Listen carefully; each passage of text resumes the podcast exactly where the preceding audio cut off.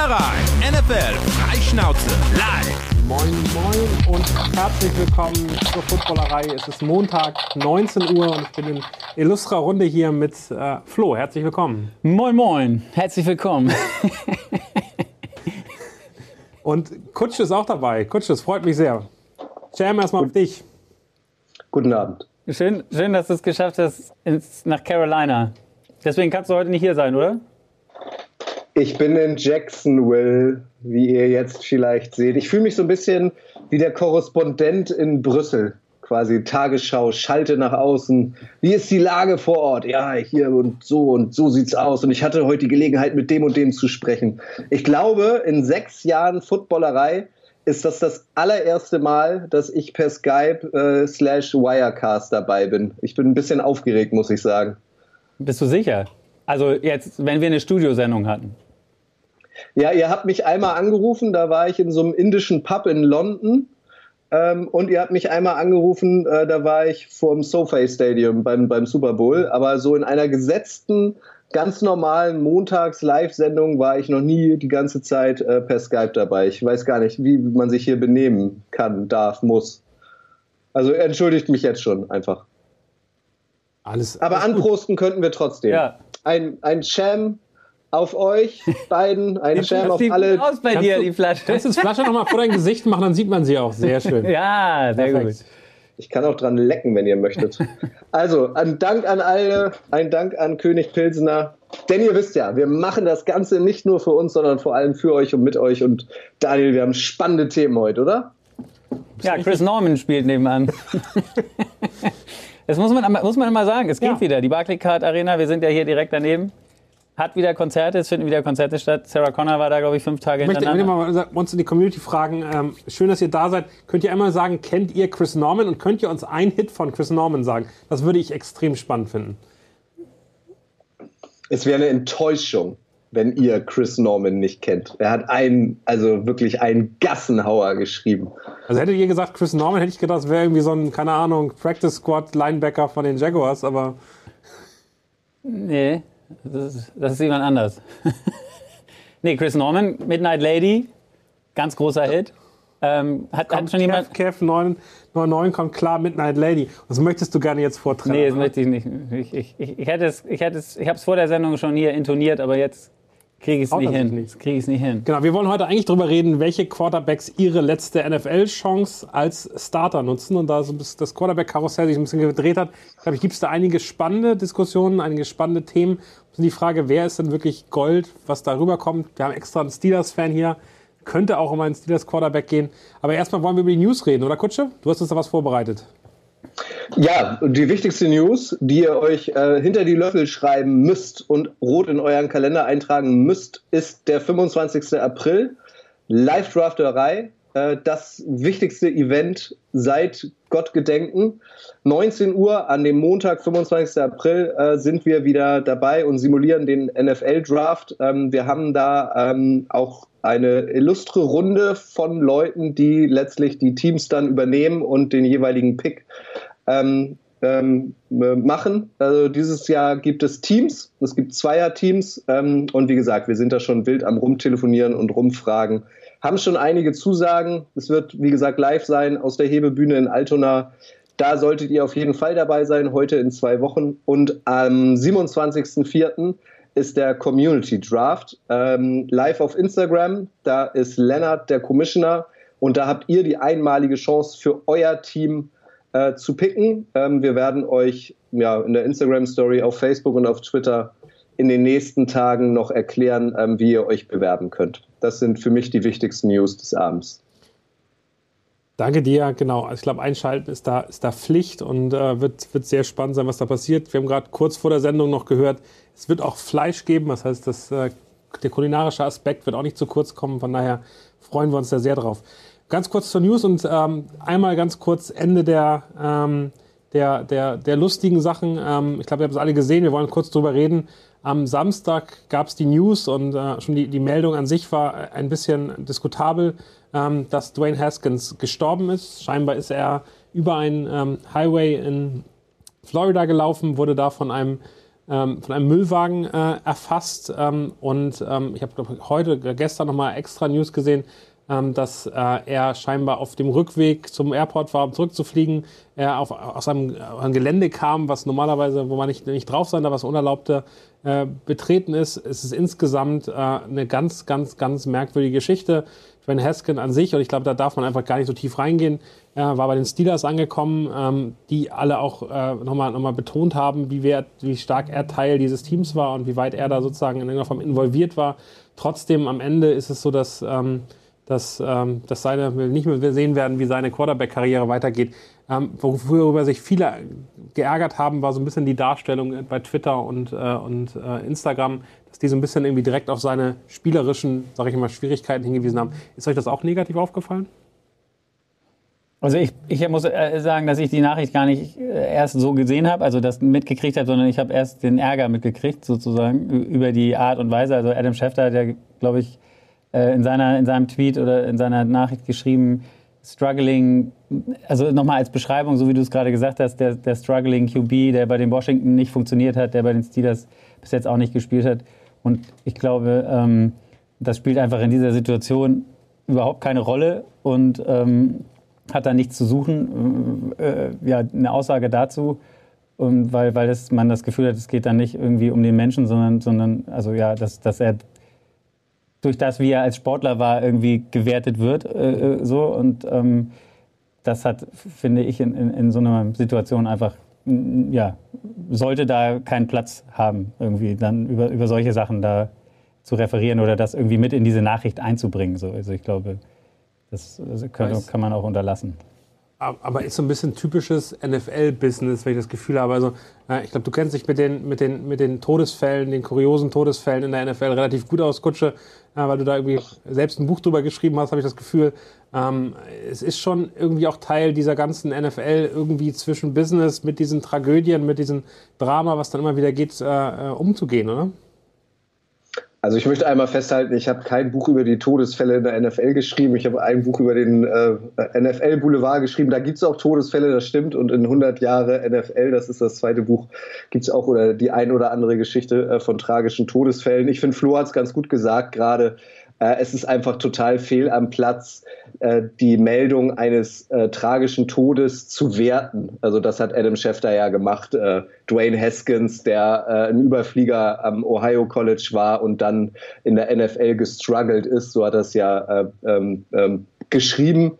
Äh, aber ich finde, das kann man auch nicht verallgemeinern. Also, dass die NFL ist da, finde ich, schon äh, in ihrer Wortwahl relativ bedacht. Ähm, Adam Schefter ist in meinem Gefühl in den letzten Wochen ein paar Mal übers Ziel hinausgeschossen. Ich glaube, er hat dann aber auch gemerkt, ähm, dass es falsch war, quasi so die erste Meldung eines Todes irgendwie mit sportlichen Leistungen zu werten. Er hat den Tweet ja dann auch gelöscht, hat auch zu Recht einen dicken Shitstorm in den sozialen Medien bekommen. Ähm, ich finde schon, dass da in der NFL äh, drauf geachtet wird. Und so traurig es auch ist, die Anteilnahme im Netz ähm, war ja auch riesig. Also da haben sich ja wirklich alle irgendwie geäußert, alle haben sich bestürzt gezeigt und die Geschichte ist ja auch einfach also wahnsinnig tragisch. Also dass, dass er auf dem Weg zum Flughafen war, Daniel, was du gerade gesagt hast, das, das wusste ich gar nicht, das habe ich noch nicht gelesen. Äh, ich frage mich immer noch, warum er äh, morgens um 6.37 Uhr versucht, einen Interstate zu überqueren zu Fuß ähm, also einfach, ich, ich habe alle Push-Nachrichten ähm, ausgeschaltet bei mir. Ich war aber zu diesem Zeitpunkt irgendwie gerade bei Twitter drin und habe das gesehen und war wie alle wahrscheinlich also echt schockiert. Was? Das gibt's doch gar nicht. Und also schlimm ist ja auch, ähm, dass er eigentlich nur da war, weil Mitch Trubisky, der neue Quarterback der Steelers, ähm, für seine neuen Mitspieler, nämlich die Receiver, Running Backs und Quarterbacks, so, so ein Camp in Südflorida ähm, organisiert hat und er letztlich dann nur da war. Also ganz, ganz, ganz, ganz schlimme Geschichte. Definitiv. Lass uns gerne, gerne, gerne weitermachen, weil ich glaube, da kann man, außer, außer dass es tragisch ist und äh, am Ende irgendwie ja. dramatisch für die Familie gar nicht viel mehr sagen. Nö, das nicht. Aber es hat ja schon so eine Diskussion auch angestoßen. Ne? Also diese, die, genau diese Diskussion, ähm, wie, wie urteilt man über Sportler oder, oder andere Menschen, die jetzt vielleicht in ihrem Sport nicht das erreichen, was sie hätten erreichen können oder was man gedacht hat vorher und wertet sie darüber und beschimpft sie als Fan oder keine Ahnung was oder, oder wird, werden immer kritisiert in den Medien. Ähm, vielleicht, keine Ahnung, muss man da auch mal zumindest ist jetzt gerade, ne, also man liest jetzt auf Twitter viele, die sich dazu äußern und sagen, äh, vielleicht müssen wir da mal einen Schritt zurückgehen und nicht immer nur diese Wertungen abgeben und, und, und Leute schlecht darstellen, nur weil sie ähm, ähm, nur weil sie, sorry, kurz Erdbeben, ähm, weil sie ähm, ja, ja, weil sie, weil sie vielleicht nicht die sportliche Leistung bringen, ähm, die, die man von ihnen erwartet hat oder so. Also diese, dieses, diese Verbindung. Ja. Ein bisschen mehr das Menschliche äh, auch zurückkehren lassen in diesen Sport. Ich glaube, es ist ja insgesamt so, dass es einfach eine Liga ist, in der unglaublich viele Leute scheitern, viel mehr als erfolgreich sind. Und ich glaube, dass immer sozusagen so eine Person, die ist in die, NFL gekommen, der hat auf dem College unfassbare Rekorde gemacht. Das war ein Spitzensportler, der, der, der unglaubliche Leistungen geliefert hat. Und dann sozusagen diesen letzten Step, einer von 32 Startern in der NFL zu werden, das kann eben nicht nur negativ gesehen werden, sondern ist dann eben am Ende auch eine extrem dünne Luft, die da, die da in irgendeiner Form herrscht. Genau. Also um das Thema abzuschließen, Rest in Peace. Ganz, ganz tragische Geschichte. Definitiv. Lass uns gerne weitermachen ähm, mit einer Meldung, die, die für mich ein bisschen überraschend kam. Äh, Stefan Dix hat seinen äh, Vertrag äh, verlängert, ist dann nach, ähm, nach einigen anderen, jetzt als letztes Tyreek Hill, dann wieder der highest paid Wide Receiver in irgendeiner Kategorie. Ähm, war das etwas, was ihr, ähm, was ihr erwartet habt, dass der jetzt sozusagen nochmal einen großen Payday hat oder äh, war das für euch auch überraschend? Nö, ich habe es irgendwo erwartet. Man hat ja zwischendurch wurde auch schon mal ein bisschen die, die Spekulationsmaschine angeworfen, ob man nicht die Brüder zusammen vereint bei den Cowboys. So. Also vielleicht war das auch wieder nur so ein Move, um, hey, ich bin gar nicht hier for life bei den Bills irgendwie. Das ja. ist gar nicht, muss gar nicht sein. Und ähm, so nutzt man ja da auch eine Bühne, äh, um, um für sich vielleicht Werbung zu machen, beziehungsweise mal zu sagen, ich will hier auch einen neuen Vertrag haben. Und gefühlt ist es ja dann immer so, dass der Nächste muss dann wieder mehr haben. Also wenn du, wenn das in dieser Top-Kategorie Wide Receiver ist, dann der den nächsten Vertrag unterschreibt, genauso auch wie bei den Quarterbacks, muss dann irgendwie ja der äh, zumindest auf den ersten Blick oder dem Papier aussehen wie der, wie der tollste, neueste, beste, höchst dotierteste Deal. Ähm, dass von Dix für die Bills äh, ein sehr wichtiger Spieler ist und dass sie den ähm, gerne halten wollen, das steht, glaube ich, außer Frage. Also von daher hätte ich schon erwartet, dass sie äh, viel daran setzen, mit ihm zu verlängern. Ähm, ja, also jetzt so eine Überraschung war es für mich nicht. Kutsche? Ja, auch dass er da jetzt bleiben will, macht ja total Sinn. Also er hat einen der potentesten Quarterbacks äh, der Liga. Die Bills haben ein Top-Team. Also ähm, wenn man denn vorhat, in näherer Zukunft die Chance auf einen Super Bowl zu haben, dann ist man, glaube ich, äh, in Buffalo nicht ganz verkehrt. Äh, von daher macht das total Sinn.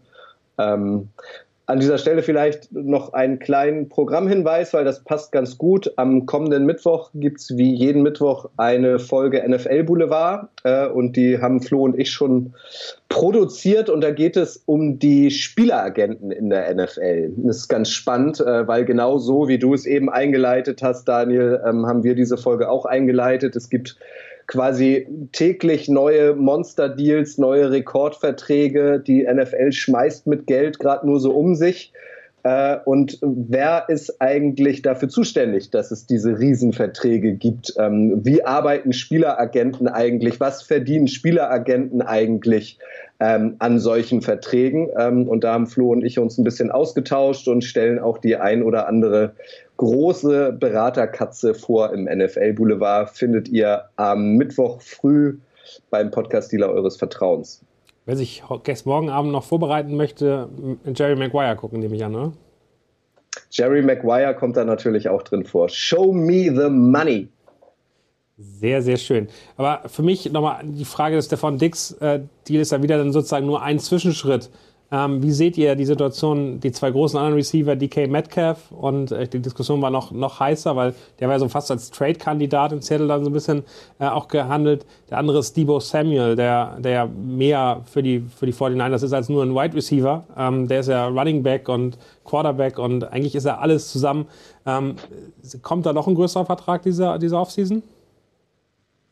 Man sagt niemals nie, oder? Also die NFL ist immer für eine Überraschung gut. Debo Samuel hat ja irgendwie dasselbe Spiel gespielt wie Kyler Murray, hat plötzlich vor ein paar Tagen äh, sein 49er, 49ers-related Stuff auf Instagram gelöscht, äh, ist jetzt in aller Munde.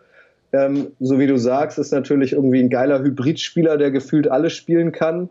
Ähm, ich kann mir vorstellen, ähm, dass jetzt bis zum Draft äh, bei diesen per beiden Personalien erstmal nichts passiert, dass die Spieler, äh, dass die Teams abwarten, welchen Receiver denn äh, sie vielleicht im Draft bekommen könnten und danach kommt da sicherlich nochmal Schwung rein.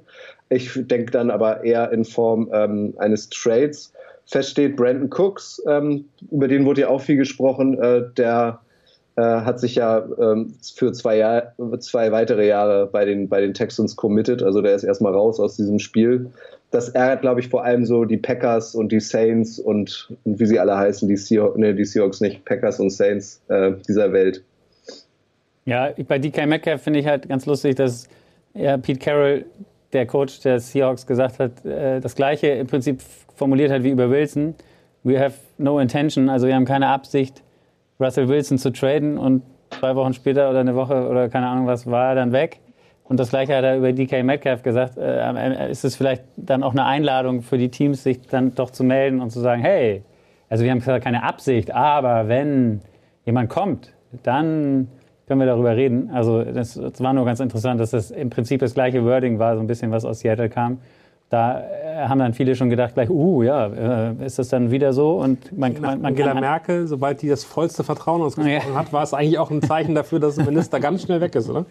Genau. Also, Wir bauen auch keine Mauern. Äh, ganz kurz noch, Pat Cooper schreibt äh, bei YouTube, liebe Grüße, der bekanntlich Raiders-Fan ist. Äh, Debo Samuel hat die 49ers, äh, ist den 49ers entfolgt und hat dann alle Packers-Spieler, äh, alle Raiders-Spieler, ist dann allen Raiders-Spielern gefolgt, kein Scherz.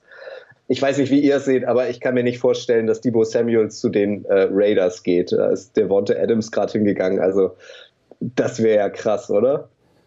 Wäre auf jeden Fall mega krass, ja. Also ich meine, die beiden zusammen ähm, dann hast du noch, ähm, wie heißt er? Johnson? Nee, der Running Back. Ähm, Waller und das Josh Jacobs.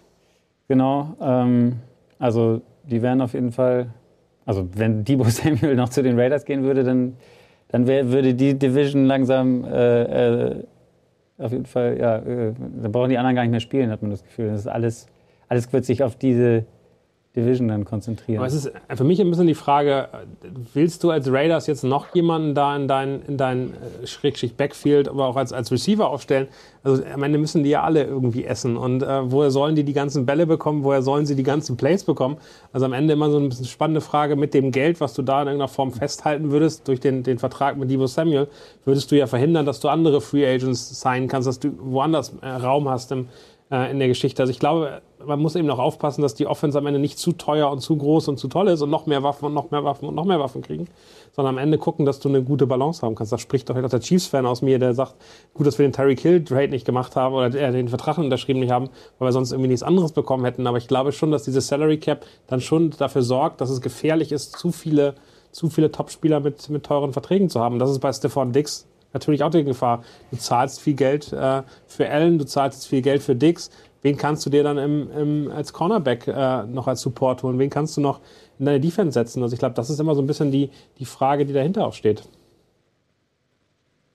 Vielleicht ist auch die Drohung mit den Raiders einfach die, die, der größtmögliche Affront. Point, ja. Also, keine Ahnung, weil. Das ist das Commitment to Excellence.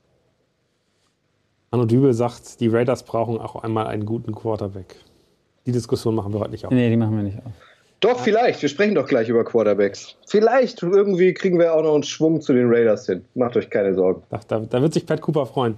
Genau. Lass uns weitergehen. Einmal mit einem der größten Draft-Trades bisher. Die Eagles haben den 16. und 19. Pick im Draft äh, zu den Saints gegeben für den 18. Äh, den First Rounder fürs nächste Jahr noch ein bisschen mehr. Ähm, ich, also ich habe den, glaube ich, fünfmal lesen müssen, um zu sagen, so was, was ist denn da jetzt ganz genau passiert und welchen Vorteil hat wer denn überhaupt davon? Was haben die denn eigentlich für Ideen dabei? Ähm, die Saints haben jetzt zwei Erstrunden-Picks mit 16 und 19, was natürlich die Möglichkeit gibt, weiter nach vorne zu traden. Die, äh, die Eagles geben zu, okay, wir gucken mal, ähm, dass wir eher nächstes Jahr was haben, ein bisschen, bisschen klein, kleinere Trades haben, ein bisschen äh, Picks haben, ein bisschen runtergegangen sind. Was war für euch das Gefühl? Ist es so, dass, dass die Saints was vorhaben? Oder was wäre eure Conclusio aus dem, aus dem Trade?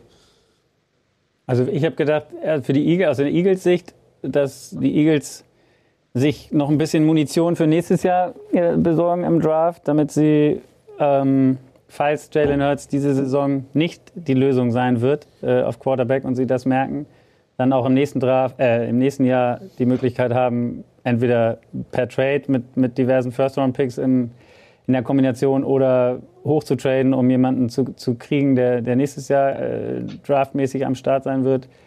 Also das, das war für mich so eine Möglichkeit, also dass sie, sie einfach gesagt haben, wir wollen jetzt mit Jalen Hurts, aber äh, wir sind jetzt nicht vollends überzeugt, dass das funktionieren wird und wir gucken mal, dass wir auch nächstes Jahr ähm, noch, noch ja, zwei sind es jetzt, glaube ich, auf jeden Fall, zwei First-Round-Picks haben werden und deswegen da dann ganz gut aufgestellt sind, um theoretisch, wenn wir der Überzeugung sind, Quarterback-mäßig was machen zu müssen, dann auch nächstes Jahr noch was machen zu können. So.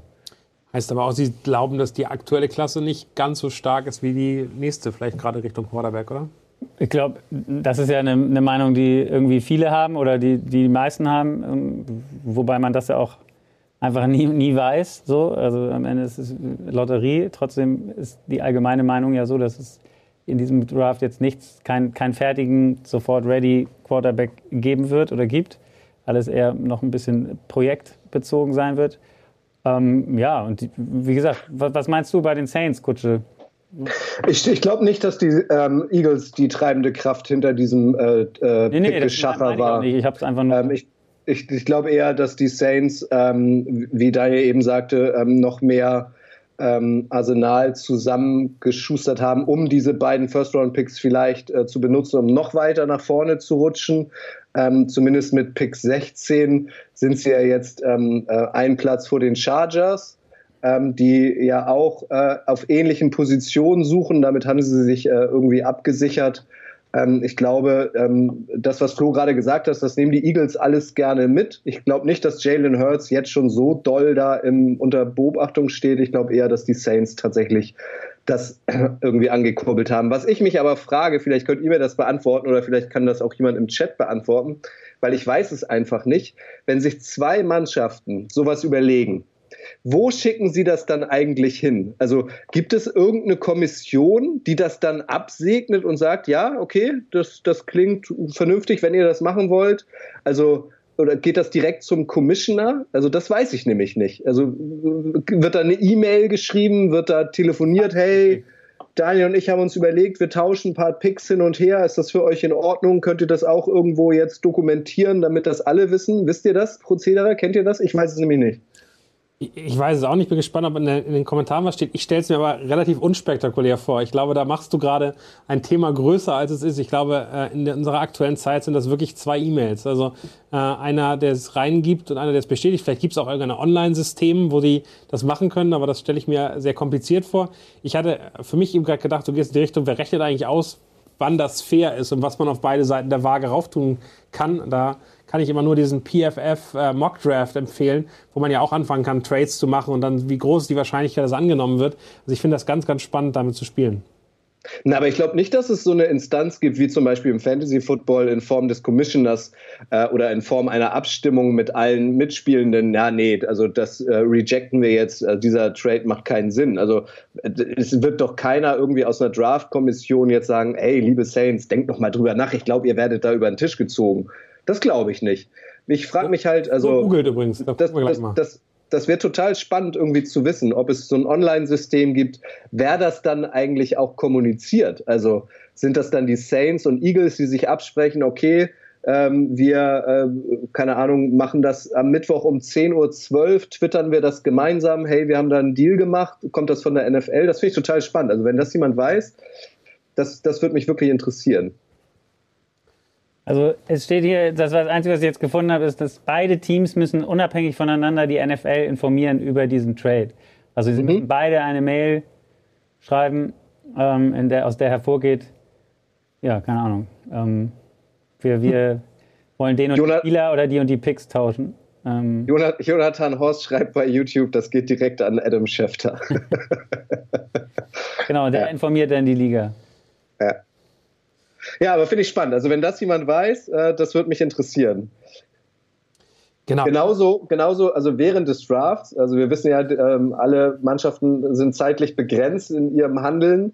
Ähm, die Minnesota Vikings haben sich ja auch schon mal verzettelt. Ähm, wo, also keine Ahnung, die haben eine 15 Minuten Zeit, die Seahawks traden hoch als Beispiel, machen Deal mit den Jaguars. Wo, also wem teilen sie das mit? Sitzt da so ein Head-Off-Draft irgendwo, der dann so einen Zettel zugesteckt bekommt? Das weiß ich nämlich auch nicht. Also wenn das jemand weiß... Ja, du, weißt, ähm, du bist doch der Commissioner der Footballerei. Du weißt doch, wie dir mitgeteilt Ja, wie das bei uns läuft. Ja, bei der aber so wird da das weiß ich. Das wird einfach aber wie das in dieser Amateurliga NFL ja, läuft, das weiß ich. The pick is in. Und dann aber da, da ist es einfach. Da gibt es eine Telefon, äh, Telefonnummer. Und ich glaube, auch da muss es von beiden äh, dann geregelt werden. Da es so schnell sein muss, ist es ein Call. Also es ist wirklich eine Telefonnummer Nummer, die angerufen werden muss, da sitzt dann äh, irgendein Assistent des Commissioners und der nimmt das an. Okay.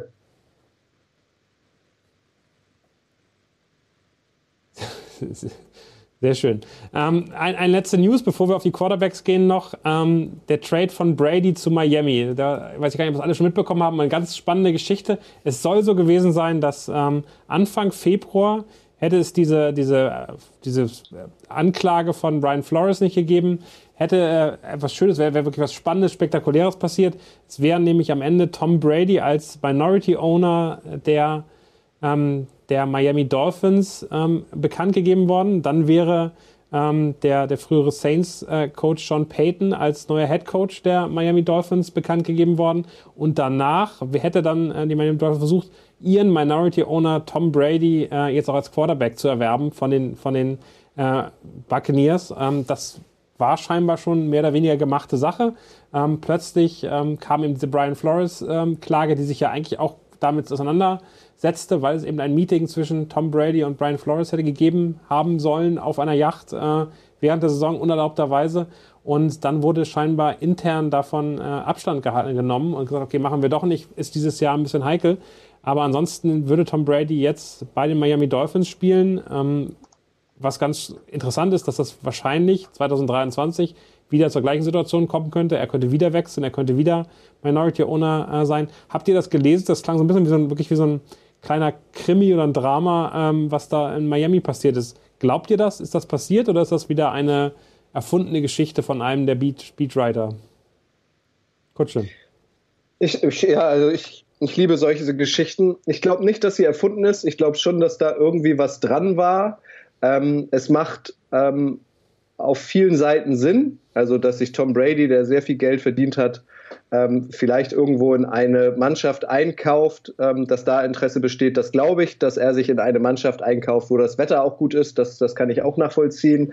Der, dass die Dolphins ähm, Interesse an Sean Payton haben, kann ich auch nachvollziehen. Ähm, vielleicht macht das auch alles Sinn, äh, weil wir waren ja alle sehr irritiert, ähm, wie dieser Rücktritt von Tom Brady abgelaufen ist. Also auch da war, glaube ich, Adam Schefter federführend, der das einfach verkündet hat. Von Brady hat man nichts gehört und erst eine Woche später kam ja dann doch auch von ihm so der offizielle Vollzug. Also ich kann mir schon vorstellen, dass in diesen Tagen einiges äh, drunter und drüber gegangen ist. Wenn es dann tatsächlich so gekommen wäre, krass. Also das hätte irgendwie, keine Ahnung, da wäre Twitter wahrscheinlich explodiert. Wie siehst du das? Äh, ja, ich habe hier gerade, das erzähle ich dann gleich nochmal. Liest du ich hab Nee, ich habe rausgefunden, warum, was jetzt, wie das beim, beim Draft läuft. Weil ja, Kutsche dann, dann lass uns jetzt hier nicht abwarten. Kutsche kann das gar nicht aushalten. Der ist schon nee, lass uns erst Brady abschließen, bitte. Ja, pf, keine Ahnung. Ich, ich, nein, was, also, was soll ich da spekulieren? Also, wie gesagt, Sean Payton war ja auch irgendwie in dem Deal mit drin, ähm, angeblich. Angeblich haben auch, war Miami auch schon im Jahr davor in Play irgendwie hat den, den Trade nicht gemacht. Viele, viele in Boston und die Leute, die Ahnung haben irgendwie oder da irgendwelche Informationen kriegen, sind eigentlich davon ausgegangen, dass er nach Miami geht und nicht nach Tampa auch. Oder dass zumindest die Chance besteht, dass er nach Miami geht. Also anscheinend gab es diese Verbindung schon vor der, vor der ersten Tampa Bay-Saison. Ähm, ja, also von daher Ich, ich, ja, mir fehlt, ich, ich glaube, es ist alles möglich in dieser Liga und dass man versucht über diese Wege, dass man irgendwie sein Retirement verkündet, dann ist man da, denkt man, man ist da raus, dann werde ich irgendwie jetzt Minority Owner und bin dann völlig raus aus diesem Player-Modus oder sowas und kriege auch noch eine Front Office-Position, was stand da ja auch noch zur Diskussion. Und dann überlege ich mir dann aber zwei Monate vorher, ach geil, das, obwohl, das eigentlich, kriegt ja nichts hin jetzt. obwohl das eigentlich schon längst geplant ist, die ganze Zeit geplant ist, so, dass Brady, wenn er dann da in seinem Office-Suit mal zum Trainingsplatz geht und dann sagt, ach komm, ich habe irgendwie Bock heute noch mal, zieh mal aus und geh mal auf den Platz und dann sieht man, oh geil, das ist ja und ich habe jetzt Bock hier zu spielen und vielleicht haben sie dann so gedacht, dass er dann aus dieser Vertragssituation raus ist bei Tampa, weil er diesen erst Front Office Job da angenommen hat und das deswegen dann keine Rolle mehr spielt oder so, keine Ahnung, aber am Ende ist das alles möglich. Also äh, ich weiß es nicht. Gut, Flo, mach uns schlauer. Also, Wie läuft's es ab beim Draft? beide Teams, es gibt einen Head of Draft und den müssen beide Teams unabhängig voneinander, also mit ihren, es gibt 32 Telefonnummern, die, äh, oder Telefone, die bei diesem Head of Draft zusammenlaufen und es müssen beide Teams anrufen und unabhängig voneinander quasi die gleichen Details erzählen und dann ähm, wird dem quasi zugestimmt, beziehungsweise, also zustimmen müssen die ja nicht, aber die, dann wird er quasi vermerkt, so ist es dieser Trade und dann werden, geht das irgendwie zum League Office und dann werden alle Medien informiert, dass das passiert ist und die Teams natürlich auch, weil dann ändert sich ja was in der Draft-Reihenfolge zum Beispiel und plötzlich ist, ja, also ähm, so läuft das ab. Und was ist, wenn besetzt ist? Da es ja für jedes Team ein Telefon gibt, kann der nicht besetzt sein eigentlich. Ja, ich bin leider nicht durchgekommen, es war besetzt. Ja. Ärgerlich. Vielleicht sollten wir das auch uns auch überlegen, dass wir uns für unsere Draftereien für Telefone von jedem eine- so eine Line, dass, 32 dass du so Handys. 32 Handys da liegen hast auf seinem Tisch und dann, dann musst du Ja. erstmal rausfinden, welches klingelt denn eigentlich. Also so, Nokia 3210 mit so einer Hülle, dann holen wir so Teamhüllen, damit man direkt sieht, welche Farbe das ist. Ich bin, heute, ich bin hier heute der Mensch der Programmhinweise. Äh, wenn ihr euch für Draft-Kuriositäten interessiert äh, oder wissen wollt, was da eigentlich schon alles so passiert ist, dann sei euch an dieser Stelle die aktuelle Folge von Icing the Kicker, unserem Podcast in Kooperation mit dem Kicker, empfohlen. Äh, der ist Donnerstag rausgekommen. Da geht es um die Highlights, Lowlights, Kuriositäten und auch den findet ihr logischerweise beim Podcast-Dealer eures Vertrauens. Der Promo-Boy, sehr schön.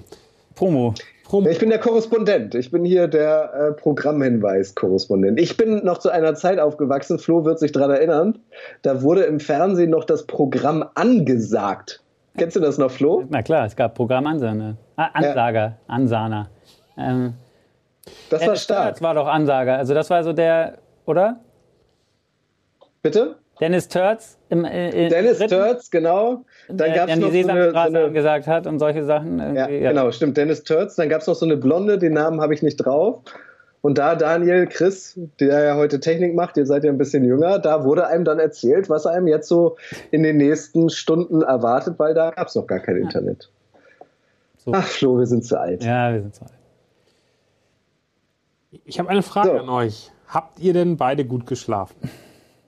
Ich habe hervorragend geschlafen und ich werde auch heute Abend hervorragend schlafen. Aber das, ja, Flo hat heute nämlich Bäume ausgerissen, muss man dazu ja genau, wissen. neun Stück. Im wahrsten Sinne des Wortes. Deswegen, ich sehe auch aus, gut, dass ihr das nicht sehen könnt. Ich sehe ein bisschen aus wie, als wenn ich einmal durch die Jauchegrube geschlittert wäre.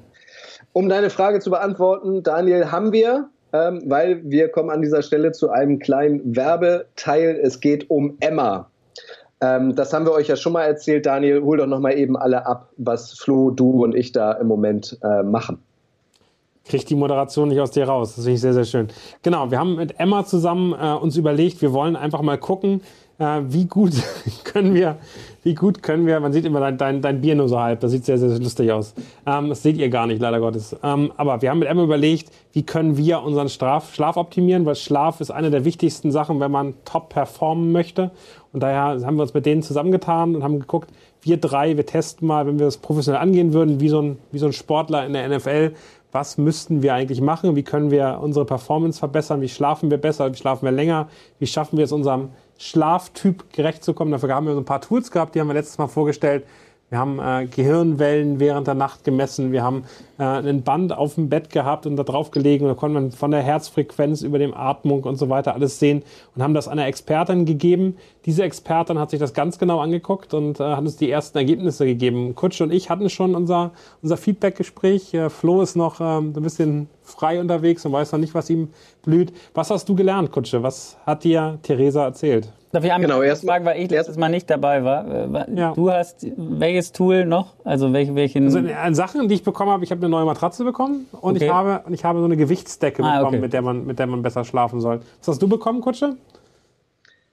Äh, auch eine Matratze. Okay, weil ich habe ja diesen Topper sozusagen. Okay. Ähm, ist auch ein super Teil. Also es ist quasi, das zieht man über die Matratzen, die man hat, kann man äh, oder ja, und ist quasi irgendwie so dick, würde ich sagen und, und gibt nochmal so ein, ja, keine Ahnung, so, dass der, der Körper irgendwie eine, eine perfekte Liegeposition einnehmen kann, weil man, ja, wenn man auf viel auf der Seite schläft, ist es ja wichtig, dass man auch ein bisschen die Schultern so ein bisschen einsinken können, damit die Wirbelsäule nicht krumm ist und so. Das funktioniert damit auch schon ganz gut. Also ich bin, ich finde es gut. Aber wie gesagt, ich bin jetzt auch gespannt auf meine Analyse ähm, und da wolltet ihr gerade ansetzen. Hallo, sei nicht so. Also erstmal ein Shoutout an ähm, Theresa, die das wirklich toll gemacht hat. Ich hatte mit ihr das Gespräch und da wird man dann halt professionell durchgeführt anhand von Daten. Man muss täglich sein Schlaftagebuch führen. Wann ist man ins Bett gegangen? Wann ist man eingeschlafen? Äh, wann ist man aufgestanden? Äh, wie oft ist man nachts aufgewacht? Ähm, wie oft ist man nachts aufgestanden und so weiter? Das äh, sind wir durchgegangen. Ähm, dabei bekommt man ähm, etliche Tipps, wie man seinen Schlafrhythmus verbessern kann, wie man seine Schlafqualität verbessern kann. Ähm, also es ist sehr persönlich. Das ist jetzt nicht irgendwie einen digitalen Fragebogen äh, ausfüllen ähm, und das dann quasi ins Orbit senden und äh, man kommt nicht zurück, sondern ähm, da wird sich individuell mit einem befasst. Das war sehr nett. Ähm, und also ich merke auf jeden Fall schon eine Verbesserung. Ich schlafe weiterhin viel zu wenig, aber ich merke eine Verbesserung. Wie ist es bei dir, Daniel? Ehrlicherweise, ich habe ganz viel gelernt. Also man denkt ja immer so Matratze und Härtegrade und die habe ich dann und dann, dann weiß ich was, ich, was ich, was ich machen kann. Ich habe erstmal gelernt, dass ich äh, eine Eule bin. Zwar nur so ein bisschen Eule, aber äh, ich bin eine Eule. Also ich äh, kann gut später ins Bett gehen und äh, das verschiebt so den ganzen Tag für mich ein bisschen. Ich habe schon überlegt, ob ich meinem Arbeitgeber sage, ich würde gerne erst um 10 anfangen, aber das wird schwierig. Aber ich kann auf jeden Fall irgendwie bis, bis locker bis 8 Uhr schlafen. Ich kann auch bis 1 Uhr ins Bett gehen und wenn ich um 23 Uhr ins Bett gehe, das ist eigentlich zu früh für meinen Körper und der wird sich dann nicht wohlfühlen. Das fand ich extrem spannend.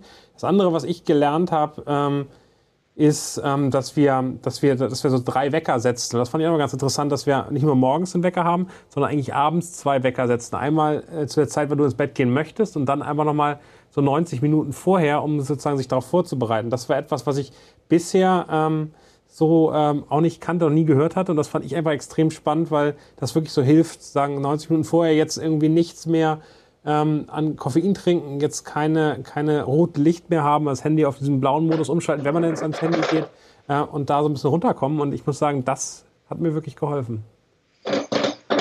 Was passiert da, Kutsche? Bitte was? Du, du klöterst da rum irgendwie. Ich kann so viel klötern, wie ich möchte. Ich bin Korrespondent, Korrespondenten klötern. Also wir werden euch weiter mitnehmen auf äh, unserer Reise ähm, mit Emma. Wollen wir zu den Quarterbacks kommen? Sehr, Wissen sehr wir gerne. nicht noch irgendwas, äh, also es gibt doch auch ein Angebot mit genau, Emma, oder? Der Code wurde eingeblendet. Ja. Ähm, ich glaube, im, im Podcast äh, könnt ihr ihn natürlich nicht sehen, da könnt ihr einfach in die Shownotes gucken. Ich sag's auch gerne nochmal, Emma Footballerei zusammengeschrieben, damit kriegt ihr 5% Rabatt on top. Aktuell gibt's so Osterangebote, die sind echt ganz cool bei Emma. Ähm, und dann haben wir wirklich auch äh, genug äh, darüber geredet, wenn ihr gerade vorhabt, was äh, zu kaufen, ob es eine Decke ist, ob es eine äh, Matratze ist oder sogar ein ganzes Bettgestell, dann äh, geht da mal rauf. Da könnt ihr, glaube ich, gerade roundabout 20% plus dann noch unsere 5% sparen. Das lohnt sich wirklich. www.emma-matratze.de slash Emma Footballerei ist die Domain. Ganz genau. Auch das in der Shownotes und äh, eingeblendet war es vorhin auch. Lass uns gerne dazu kommen, welche Quarterbacks ihre stärkste Chance haben und wir wollen darüber reden, wer die wirklich nutzt. Ich würde mal anfangen mit einem Namen, der, ähm, der schon einige Chancen hatte. Sam Darnold ist äh, gewechselt von den Jets zu den Carolina Panthers, ist da jetzt auch schon ein Jahr gewesen. Ist das, ist das für euch jemand, wo ihr sagen würdet, der hat noch eine Chance verdient auf der einen Seite und der wird seine Chance auch nutzen? Wie seht ihr es?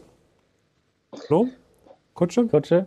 Ja, ich, ich würde einmal noch ähm, ein bisschen allgemeiner dieses Thema jetzt ähm, einleiten, weil warum machen wir dieses Thema? Weil, und das hört man ja ganz oft äh, in diesen Tagen, die Quarterback-Klasse, die im Draft jetzt kommt, nicht so stark sein soll. Deswegen ähm, gibt es Mannschaften, die versucht haben, auf der Position des Quarterbacks was zu machen im Vorhinein. Und da kommen wir zu Sam Darnold, weil die Carolina Panthers dazugehören. Ähm, und deswegen ähm, stellen wir diese Frage, weil um deine Frage jetzt zu beantworten, Daniel, er bislang ja eigentlich enttäuscht hat, gemessen an seiner damaligen Draft-Position. Ich meine, das war der Nummer 3 Pick in der Saison oder im Jahr 2018, ist mit riesigen Vorschusslorbeeren in diese Liga gekommen, galt als neuer Heilsbringer ähm, der Jets und bislang hat er es nicht bewiesen, dass er kontinuierliches NFL-Format hat. Also er hat, wenn man sich seine reinen Statistiken anguckt, ähm, fast genauso viele Interception geworfen, ähm, zusammen wie ähm, Touchdowns, ähm, was äh, sicherlich einem Quarterback in der NFL passieren kann, was aber einem Quarterback, der an Position 3 gepickt wird, nicht unbedingt passieren sollte. Er ist irgendwie kein Siegertyp. Mir fehlt auch das, der Glaube daran, dass er jetzt plötzlich ähm, die Panthers in die Erfolgsspur bringt. Ich finde es für ihn persönlich auch schwierig, weil er wird auch mitbekommen haben, dass die Panthers ähm, immer mal wieder ähm, versucht haben, einen, einen noch besseren oder einen besseren Quarterback zu bekommen. Was man allerdings nicht vergessen darf, finde ich, bei Sam Darnold ist, dass der erst 24 ist. Also der, der, der hat jetzt schon ein paar Jahre in der NFL auf dem Buckel, ist aber damals also wirklich brutal jung in diese Liga gespielt worden, gespielt worden, wird erst im Juni 25. Also vielleicht schafft er noch den Turnaround. Ich persönlich, ich weiß nicht, wie du es siehst, Flo, ich glaube nicht daran. Ich glaube, das wird das letzte Jahr von Sam Darnold als Starter bei den Carolina Panthers.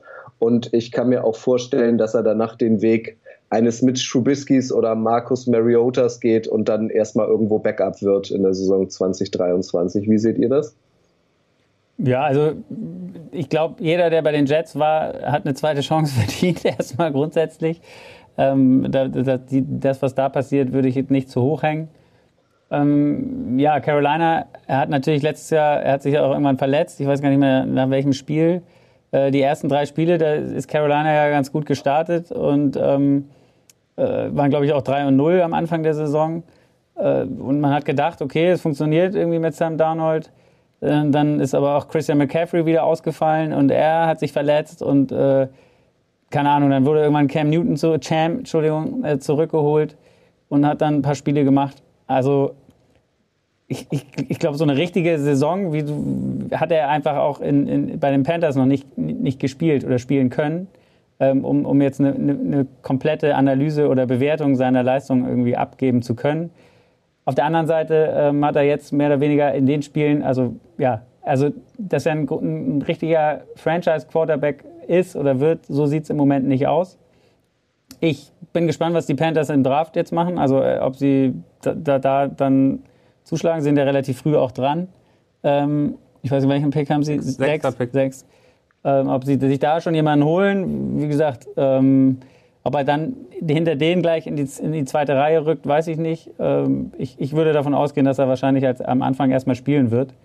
Äh, aber wenn sie jetzt jemanden holen, dann werden sie sicherlich irgendwann dem das Zepter geben, denn sonst würden sie ihn nicht in der ersten Runde holen. Also wenn sie in der ersten Runde jemanden holen. Und äh, wie du eben schon gesagt hast, also das große Vertrauen ist sicherlich nicht da, wenn sie auch um die Sean Watson und sonstige äh, äh sich da immer mit involviert haben in diese Diskussion. Also ähm, na, vor allem, ihr werdet es auch gesehen haben, also auch er äußert sich ja aktuell äh, regelmäßig und erzählt, was für ein toller Typ er ist und er hat natürlich irgendwie das Potenzial dazu und er glaubt an sich selbst, was soll er auch anderes sagen. Aber ich habe irgendwie auch gelesen, ähm, dass er zum Beispiel sehr dicke mit äh, Josh Allen ist, dem Quarterback der Bills. Äh, und wenn man die beiden, also die trainieren wohl auch in der Offseason öfter zusammen und wenn man irgendwie die Entwicklung der beiden sieht, ähm, das ist echt irgendwie schon bitter. Also ich glaube, Sam Darnold ähm, wird wahrscheinlich, höchstwahrscheinlich diesen Weg gehen, den äh, in jüngster Vergangenheit ähm, Marcus Mariota und Jameis Winston gegangen sind. Oder Daniel? Ich glaube, ich glaube, das ganz große Problem bei, bei Sam Darnold sind diese absurden Zahlen an, an Interceptions. Also der ist jetzt vier, vier Jahre, krass vier Jahre schon in der, in der NFL, hat 15 Interceptions 2018 gehabt, hat 13 2019, hat 11 2020 bei nur 9 Touchdowns und letzte Saison dann 9 Touchdowns, 13 Interceptions und hat eben eine, eine Completion Rate, die eigentlich fast immer unter 60 Prozent war, außer einmal. Das reicht einfach nicht und das hat natürlich auch mit dem Feld um ihn herum zu tun, aber das reicht einfach nicht, um äh, in der NFL anzukommen und da erfolgreich zu sein. Und ich glaube, was jetzt gerade gerade in, in, in Carolina passiert ist, und das finde ich sehr, sehr tragisch, ist, dass die Spieler auch nicht mehr an ihn glauben. Ich glaube, dass es da am Ende die Spieler nicht erwarten, dass der ihr Quarterback ist, der sie nach vorne bringen wird. Und wenn das passiert, und das, das da gab es mehrere Berichte zu, dann hast du eigentlich als Quarterback in einem Team schon verloren. Was jetzt ihm nicht entgegenkommt, ist, ähm, dass, dass sein Headcoach Matt Rule äh, mit Kenny Pickett einen, einen Quarterback hat, den er selbst noch aus dem College kennt. Also sie kommen beide äh, Pittsburgh, University of Pittsburgh.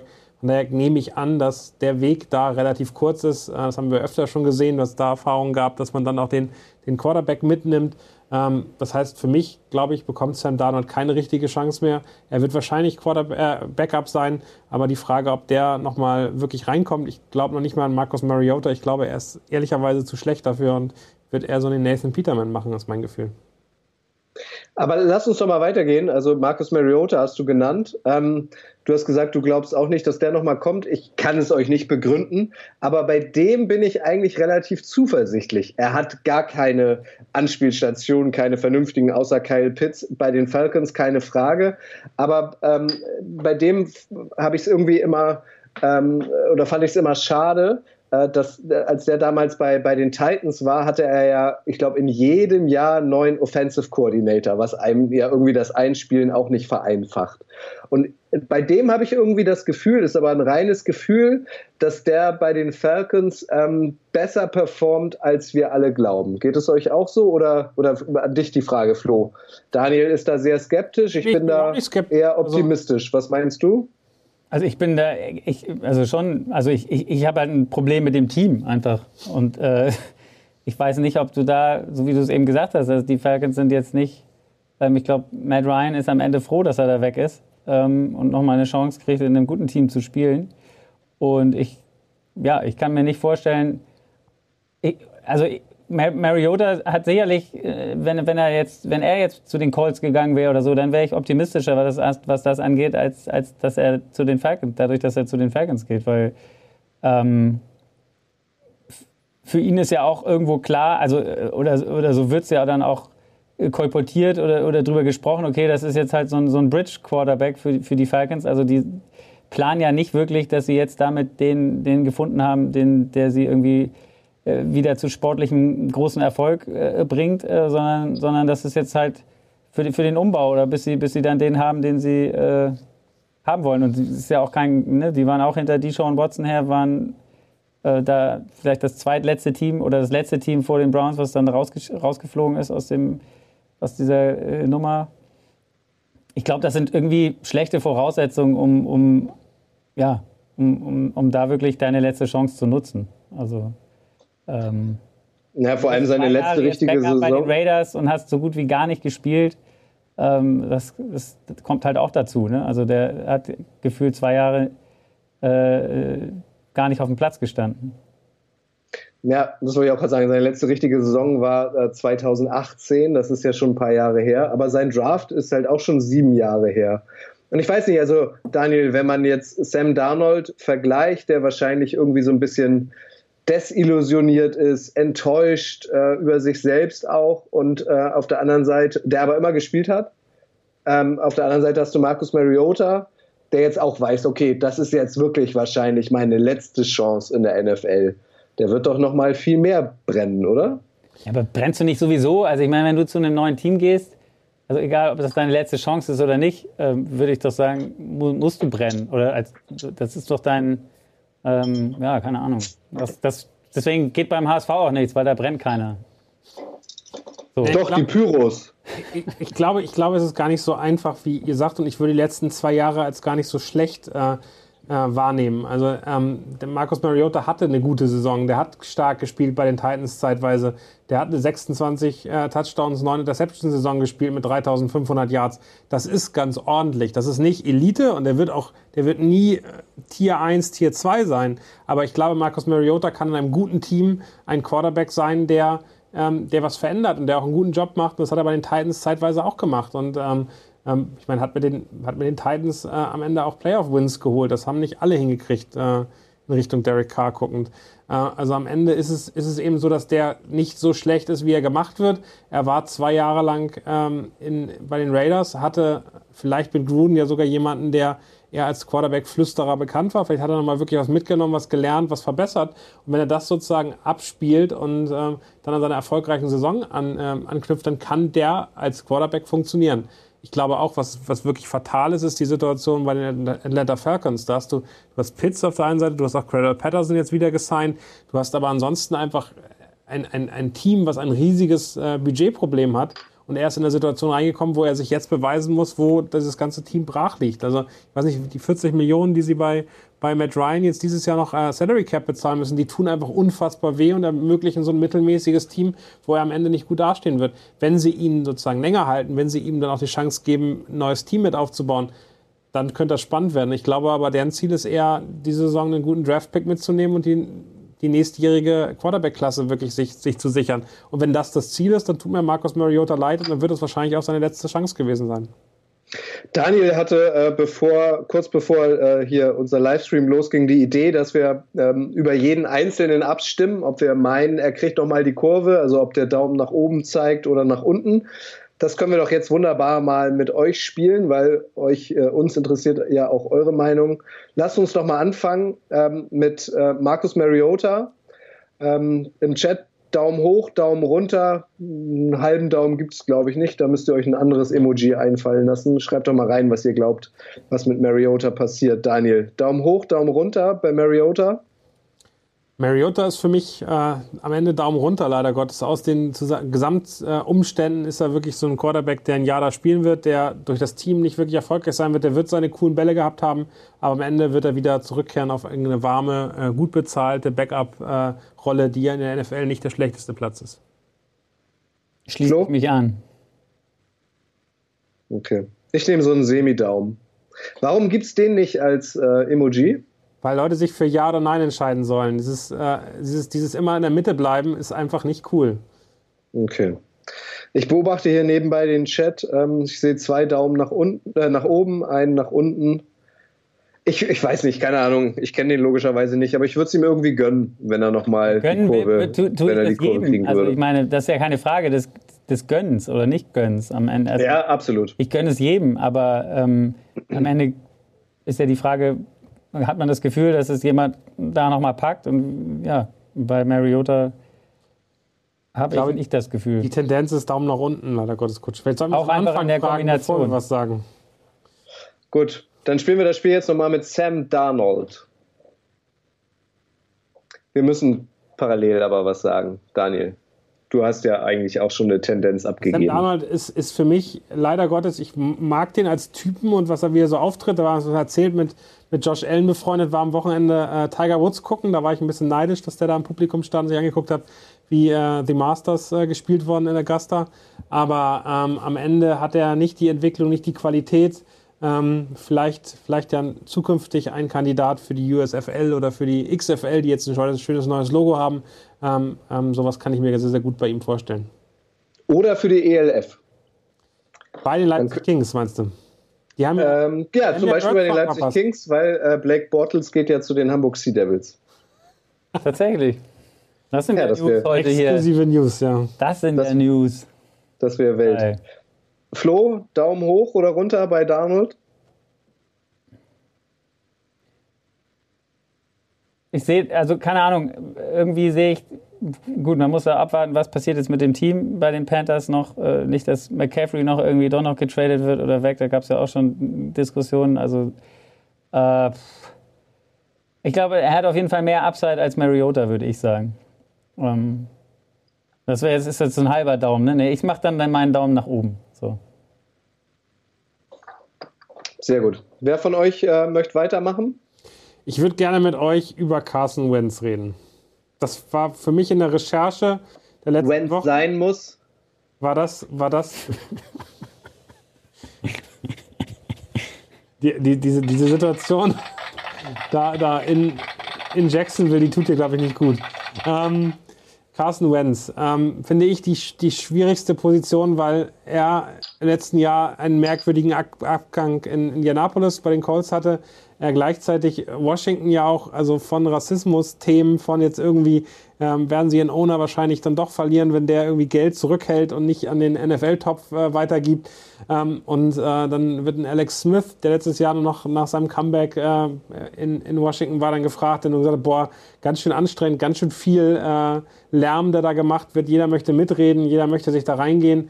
Ähm, und ähm, von daher finde ich Carson Wentz, dem ich, also von den drei Namen, die wir jetzt haben, sagen würde, eigentlich der, der am stärksten gespielt hat schon. Also der hat eine 21 Touchdowns, 7 äh, Interception-Saison für die Eagles gemacht mit fast 70 Prozent äh, Completion Rate, hat mehrfach äh, über 3500, also 4000 äh, Yard-Saison sogar gespielt 2019 ähm, und, und der hat echt was drauf gehabt. Aber irgendwo ist der in der Corona-Pandemie Wahnsinn verloren gegangen und genauso bei den, bei den Washington Commanders, wo das, wo das so ähnlich läuft. Und daher ich hoffe fast, dass der, dass der failt, weil äh, es alles irgendwie so negativ und so falsch sich anfühlt, dass ich sage, das kann eigentlich nichts werden. Äh, aber eigentlich passen Washington und Carsten Wentz ganz gut zusammen. äh, ja, also am Ende ist das, finde ich, so eine ähnliche Situation wie bei den Falcons auf eine andere Art, so wie du es gerade gesagt hast. Also da droht so viel Chaos, ähm, ein Team zu versinken und ähm, andererseits kann das aber auch so eine, so eine ne, jetzt erst recht Mentalität in so einem Team bewirken. Alle sind gegen uns. Ähm, alles hat sich verschworen. Äh, der, der Owner fliegt raus oder die NFL ermittelt und keine Ahnung, was da noch alles passiert. Und äh, das Team funktioniert dann auf einmal. Ähm, Carsten Wentz ist auch irgendwie einfach für mich irgendwo so eine, so eine ja, so eine tragische Figur auf eine Art und Weise. Wie du gesagt hast, er hat gute Saisons gehabt, er hat vielleicht nur den Super Bowl nicht erreicht mit den Eagles, weil er sich halt verletzt hat. Und der war MVP-Kandidat zeitweise ja, in der Saison. Genau. Also, also der, war, der war mal richtig gut. Und gut von der Quote bei den Colts, also diese Saison, die du angesprochen hast bei den Eagles mit 27 Touchdowns, 7 Interceptions, das hat er bei den, äh, bei den Eagles, das hat er jetzt auch bei den, bei den Colts gespielt, so, so eine Saison. Also jetzt von, von der Statistik ähm, ja kein, keine, keine schlechten Zahlen. Am Ende ist es, ist es da halt dann das gewesen, dass dir, um auf das ganz, ganz hohe Top-Level zu kommen, um, um, um in den Playoffs weit zu kommen oder erstmal überhaupt in die Playoffs zu kommen. Das heißt, wo du das Gefühl hast, jetzt geht es um, ja, jetzt, jetzt, jetzt musst du performen. Und dass du in diesen Situationen, wo es darum ging, Spiele unbedingt zu gewinnen, ist er irgendwie disappeared oder, oder hat zumindest nicht das abrufen können. So, und ähm, ich, ich glaube, dass der eine ganz gute Saison in Washington spielen kann und da auch eine, eine, eine gute Situation haben wird.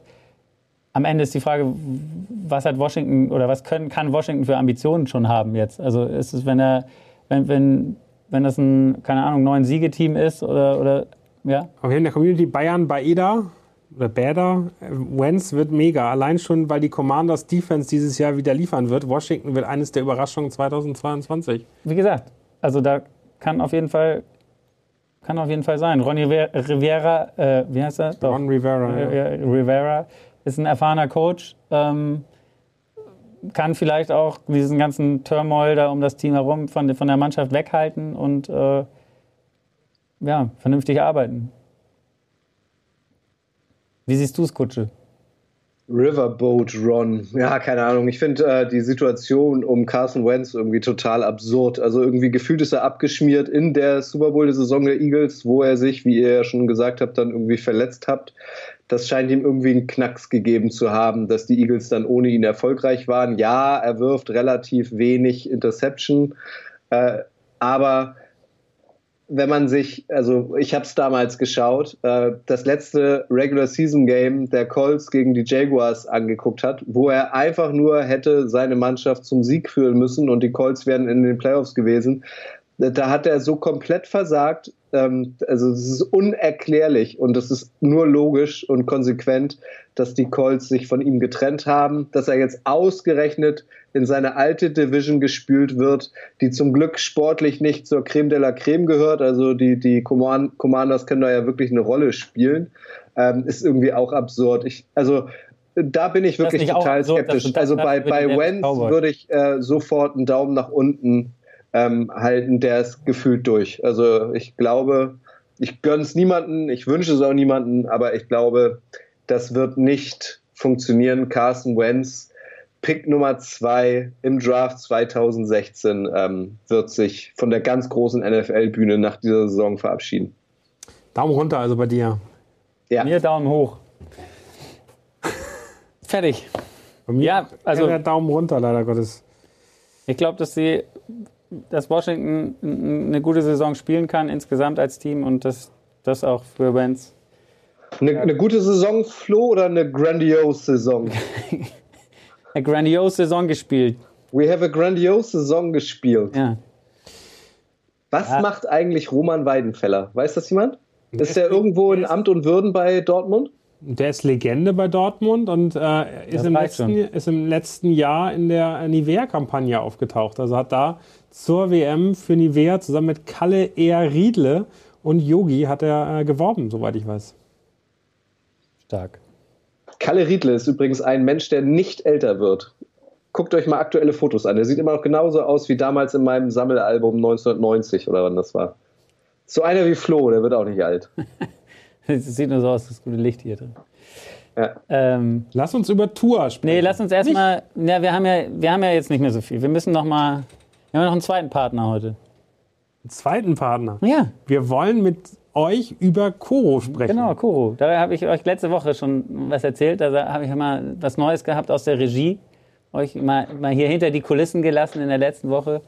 Ähm, aber Koro ist diese Woche auch wieder dabei. Ähm, ja, ich habe euch letztes Mal erzählt, mein, mein, was ich an Koro mag, sind die Großpackungen. Und gerade Remo und ich haben uns darüber ausgetauscht, was wir für Granola herstellen. Selbst Granola. Selbst Granola. Und dafür braucht man viel Nüsse. Und, und, und diese Zutaten kriegt man bei Koro in so ein Kilo Säcken und noch mehr. Ähm, und das spart Verpackung. Man hat immer viel äh, äh, ja, Grundbausteine für sein Granola zu Hause. Und äh, ich finde es top. Ähm, wie gesagt, Chris blendet es auch gerade ein, aber die, die, die Internetadresse ist www.corodrogerie.de. Ähm, für, für, für, die Podcast-Hörer da draußen, da müsst ihr auf jeden Fall mal vorbeischauen. Es ist ein Lebensmittel-Online-Händler. Ähm, ja, deren Ziele sind so auf jeden Fall, wie gesagt, Verpackungen reduzieren, indem, indem man in Großpackungen kaufen kann. Ähm, auch, auch Transportwege minimieren, indem sie direkt vom, vom Erzeuger zum Verbraucher liefern. Und äh, ich habe auch gehört, dass, dass du schon das ein oder andere Produkt aus der, aus der Koro-Palette ausprobiert hast. Ich habe es zum ersten Mal gesehen äh, bei Imke Salander, bei der, äh, bei der Influencerin, die, äh, die sehr viel läuft und sehr viel, sehr viel aktiv ist. Und die hat das damals gesagt, weil sie die fancy, coolsten Snacks da kriegt. Und ich finde das, also schön und gut, dass die nachhaltig finde, das ist so Standard, dass das, das sollte ein Online-Händler hinkriegen. Ähm, aber ähm, das, was ich eben cool finde, dass es da eben so die absurdesten Snacks gibt, dann immer eine Großpackung. Also man muss schon so 10, 15 Euro für so eine Packung dann hinlegen, aber die hält dann auch gefühlt ein halbes Jahr. Gefriergetrocknete Skinny Dipped Himbeeren ähm, mit weißer Schokolade. Finde ich, sowas finde ich sensationell. Also einfach so mal eben nicht der Standard-Scheiß-Snack, den, den jeder hat, sondern du hast eben echt geile Sachen, wo du dich zu Hause irgendwie dann freust. Meistens sind sie sogar noch äh, gesund in irgendeiner Form. Äh, es gibt Datteln, gibt es irgendwelche Erdbeerscheiben, gibt es Bananenchips ohne Zuckerzusatz ähm, und so weiter. Und ähm, das finde ich einfach, also es bringt einfach Spaß, da einzukaufen. Äh, teilweise gibt es die sogar im Supermarkt, aber der, die sichere Nummer ist auf jeden Fall co.de. Ja, auch bei, bei Edeka habe ich schon gesehen. Aber äh, die, da haben die eben wirklich immer nur so die Standardprodukte. Und äh, die, die sind sozusagen dann cool. Da kann man auch Geld sparen, wenn man sie viel nutzt, wenn man so Granola macht wie ihr. Aber was, was ich eben geil finde, sind diese Sachen, die, die man sonst nirgendwo bekommt. Und dann eben auch so für, also, und das ist jetzt echt so für so einen Footballabend mal was ein bisschen Gesonderes, aber trotzdem fancy. Also wenn, wenn, wenn wir eine Super Bowl Party wieder machen und du kommst an mit deinen Skinny Dipped Erdbeeren oder Himbeeren, das, da, da gucken die anderen schon. Das ist schon ganz geil. Auf jeden Fall. Und äh, für euch haben wir da äh, einen Rabattcode. Äh, mit, mit, mit dem Rabattcode Footballerei kriegt ihr 5% ähm, auf das gesamte Koro-Sortiment. Ähm, ich kann euch auf jeden Fall nur empfehlen, ähm, euch da mal äh, durchzuwühlen, sozusagen, um mal zu gucken, was die alles haben. Da sind echt, echt coole Sachen dabei. Wir haben äh, auf der anderen Seite der Leitung eine Köpia, würde ich sagen. Ja, ich muss, ich muss an dieser Stelle einfach mal sagen, das größte Angebot machen wir euch ähm, bei Spotify, bei Apple Podcast, bei Deezer und wie es heißt, da bekommt ihr nämlich nahezu täglich kostenlosen, geilen NFL-Content. Das möchte ich an dieser Stelle nochmal betonen. Ja? ja? Können wir jetzt über Drew Lock sprechen? Ich will einmal ganz kurz sagen, Tessa hat nämlich noch gesagt, sie ist riesengroßer Koro-Fan. Sie empfiehlt das Mandelmus. Ja. Ähm, oh, und die geile Schnitte. Klingt komisch, ist aber sehr lecker. Also da mal gerne probieren. Äh, und rasierte Nüsse gibt es bestimmt auch, Arno Dübel. Ja, hatten wir letzte Woche. Das war die Überleitung. Uh. dürfen wir über Tour jetzt reden? Jetzt dürfen wir über Tour reden. Ja, du lag war gar nicht auf der, auf der Agenda heute. Ich möchte nicht über Tour reden, das könnt ihr machen. Ich möchte über Drew Luck sprechen. Ich kann mich aber auch gern hier in meinem Korrespondentenbüro noch ein bisschen zurückziehen. Kannst, kannst du dich dann damit vorbereiten, auch auf Jared Goff? Der wäre auch ganz schön. Jared Goff, natürlich. Jared Goff, ganz ehrlich, gehört genauso in die Riege der Carson Wentzes und äh, Marcus Mariotas und äh, Sam Darnolds dieser Welt. Dann lass uns mal so eine. Boah, so eine, das, das Glück, das Glück von äh, Jared Goff ist doch so ein bisschen, ähm, der ja auch irgendwie ja fast schon ausgelacht wurde als First Overall Pick und kann nur Spiele verwalten und trotz ihm haben die Rams ein paar Spiele gewonnen, aber am Ende äh, der letzten Saison haben die Lions ja richtig Spaß gemacht. Dank Jared Goff, dank Amon Ra St. Brown, jetzt ist DJ Shark von der besten Mannschaft dieses Planeten da auch hingewechselt zu den Lions. Ähm, aber auch Jared Goff spielt definitiv auf Bewährung. Ich finde, den muss man definitiv auch mit in diese Fragestellung nehmen. Ähm, äh, letzt, letzte Chance als Starting Quarterback, weil ich glaube nicht, dass die Lions äh, den auch für die kommenden fünf Jahre als ihren Franchise Quarterback sehen, oder? Lass uns mal eine kurze Rapid-Fire-Runde machen. Fangen wir an mit Drew Lock äh, an die Community. Wird der, ähm, wird der, also Jared Goff, sorry, äh, Jared Goff anfangen, wird Jared Goff sich äh, nochmal für bessere, bessere Zeiten qualifizieren? Also ich meine, da muss man auch mal einen Unter also der war wirklich im Super Bowl. Also, ähm, die kannst du, finde ich, nicht mit Sam Darnold oder. Äh nee, aber es geht um die letzte Chance. Es ja, geht nicht darum, dass er mal ja. besser war. Denn Carson Wentz hat eine MVP-Saison gespielt. Ich finde, die kannst du schon vergleichen mit Jared Goff. Ja, Carson Wentz ja, aber nicht Sam Darnold und Jared Goff, finde ich. In einem ja, ich meine, Wentz und, und äh, Goff, Olle Goff muss man ja, finde ich, zusammennehmen, weil sie halt an 1 und 2 gepickt wurden damals 2016. Ich meine, Jared ja. Goff ist der First Overall Pick. Das ist so, ein Baker kann man auch dazu nehmen. Ähm, da muss man schon ähm, den muss man mit reinnehmen, Jared Goff. Also, ja, aber ja. ich würde ihn nicht in die gleiche Kategorie packen wie Sam Darnold, das meinte ich. Nee, das stimmt. Aber du könntest Jimmy Garoppolo da noch mit reinnehmen. Ja. Der, auch, der stand, auch der stand im Super Bowl. Auch von dem heißt es seit Wochen, äh, dass er äh, ein Trade-Kandidat ist. Aber genommen hat ihn bisher noch niemand. Gut, hat auch eine OP gehabt, ist verletzt gewesen, an der Schulter operiert. Wartet man vielleicht auch noch ein bisschen ab. Und außerdem wissen die 49ers wahrscheinlich selber noch nicht. Ihr haut, ihr haut die Namen raus nacheinander, man kommt gar nicht hinterher. Man kommt gar nicht hinterher. Lass uns mal Goff äh, gucken, was die Leute hier sagen. Also ein, ein Chris Giss sagt positiv, Fixi H. sagt auch nach, Daumen nach oben, Arno Dübel Daumen nach unten, Kev Kev äh, hat die besten Chancen, O-Line gut und die Offense nimmt langsam Form an. Lukas Streifvogel sagt, nope, das wird nichts. Ähm, Jonathan Horst sagt, ich muss gestehen, ich möchte die Lions nach den letzten drei Spieltagen vor dieser Saison nicht komplett abschreiben. Ähm, kann ich verstehen. Äh, auch da der Daumen hoch. Also bei Goff ist es echt noch ähm, sehr, also der hat die letzte Chance noch verdient und kann wirklich was schaffen. Ähm, PG sagt, wenn das System passt, Goff ist ein erstklassiger Play-Action-Passer, aber danach wird es dünn. Jetzt bevor wir hier mit den 49ers weitermachen, lass uns doch noch mal einmal ganz kurz zu Drew Lock gehen. Ist jetzt. Äh nee, lass uns doch einmal Jared Goff abschließen. Also wir müssen ja auch abstimmen. Von mir bekommt Jared Goff einen Daumen nach oben. Ich glaube, dass ich, das habe ich äh, schon, wann war ich das letzte Mal in der Sendung? Vor zwei Wochen oder so. Äh, da habe ich äh, mich schon freudig erregt über die neue äh, Detroit Lions Offense gezeigt. Ich glaube, äh, dass Jared Goff wirklich glücklich wird bei den Lions ähm, und deswegen kriegt er von mir einen Daumen nach oben. Flo. Von mir kriegt er auch einen Daumen nach oben. Und mir kriegt er einen Daumen nach unten. Also einmal hatte er einen sehr dicken Daumen zeitweise. Äh, aber ich glaube, dass er am Ende ähm, sich nicht durchsetzen wird. Und äh, Das ist Aber was ist da dann da die, das Kriterium? Also heißt das jetzt, er spielt nächstes Jahr, aber dann danach, also er kriegt glaube, er keinen spielt, fetten Vertrag oder er kriegt aber- keinen neuen Vertrag mehr? aber ich glaube, dass die Lions sich im nächsten Jahr im Draft einen neuen Quarterback holen werden, weil er, also drumherum bauen jetzt ein ordentliches Team auf und er wird auch ordentlich, ordentlich performen, aber er hat eben nicht die Qualität, ein Team wirklich nach vorne zu bringen, sondern er spielt eher sozusagen so eine, so eine zweite Geige und das reicht den Detroit Lions nicht. Die wollen irgendwie am Ende einen Quarterback haben, der wirklich, der wirklich was, was reißen kann, damit sie eben aus ihrem, ihrem jahrzehntelangen gefühlten Tief irgendwie mal wieder rauskommen. Und die werden sich einen jungen neuen Quarterback nächstes Jahr im Draft holen. Okay. On to the next one. Wer kommt jetzt?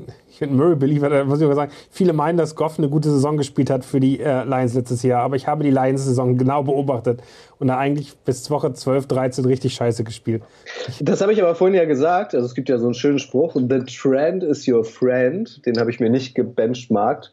Ähm, und am Ende der Saison hat der Spaß gemacht. Und ich glaube wirklich, äh, ich sage das jetzt nochmal, ähm, dieser, dieser, erst, dieser erste Sieg seit fast genau einem Jahr mit diesem Touchdown von Goff kurz vor Schluss auf Amon Ra St. Brown, wo das Stadion explodiert ist, das wird dieser Franchise einen Turnaround geben. Mit Jared Goff. Lennart würde jetzt sagen, mark my words. Übrigens schön, dass du ihn gebenchmarkt hast und nicht gebookmarkt. Ja. Ich gerade festhalten, aber Ja, deswegen ja. okay. Gut, über wen wollt ihr jetzt sprechen? Können wir jetzt endlich über Drew Lock sprechen? Ja, dann, Ja. Mach, dann hau doch mal raus, Drew Lock. Drew Lock, ähm, also es gilt ja eigentlich, egal wer da auf der Quarterback-Position spielt, das kann ja auch immer noch Baker Mayfield werden, den man auch noch hier mit reinnehmen könnte. Äh, der aber im Moment ja gar keinen, aktuell gar keinen Starting-Job hat. Ich glaube, auch Drew Lock wird bei den Seahawks besser funktionieren, als wir alle glauben. Das war ja so ein bisschen äh, dieser Trade äh, mit Wilson zu den Broncos. Ja, dann kriegen die Seahawks den ollen Lock und so weiter. Aber ähm, ich glaube, dass der da gut funktionieren kann. Der hatte ja ein bisschen Pech, als er reingespült wurde in die Liga.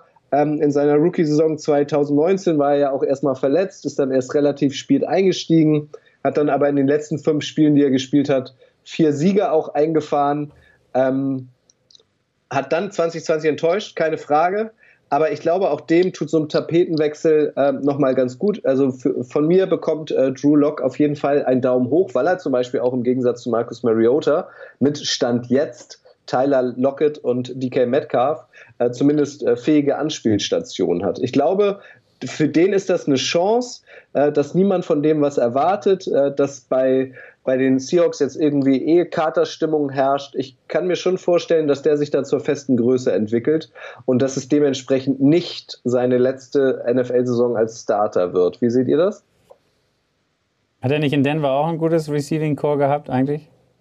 Also jetzt heißt es immer, das Receiving Core ist super in Denver, jetzt wo Russell Wilson da ist. Das war doch aber vorher auch schon so, oder nicht? Korrekt. Äh, die Also- Denver- die Denver Broncos hatten ein insgesamt überdurchschnittliches Team, denen fehlte nur ein Quarterback. Der Quarterback war weder Teddy Bridgewater noch war es äh, Drew Lock, ja.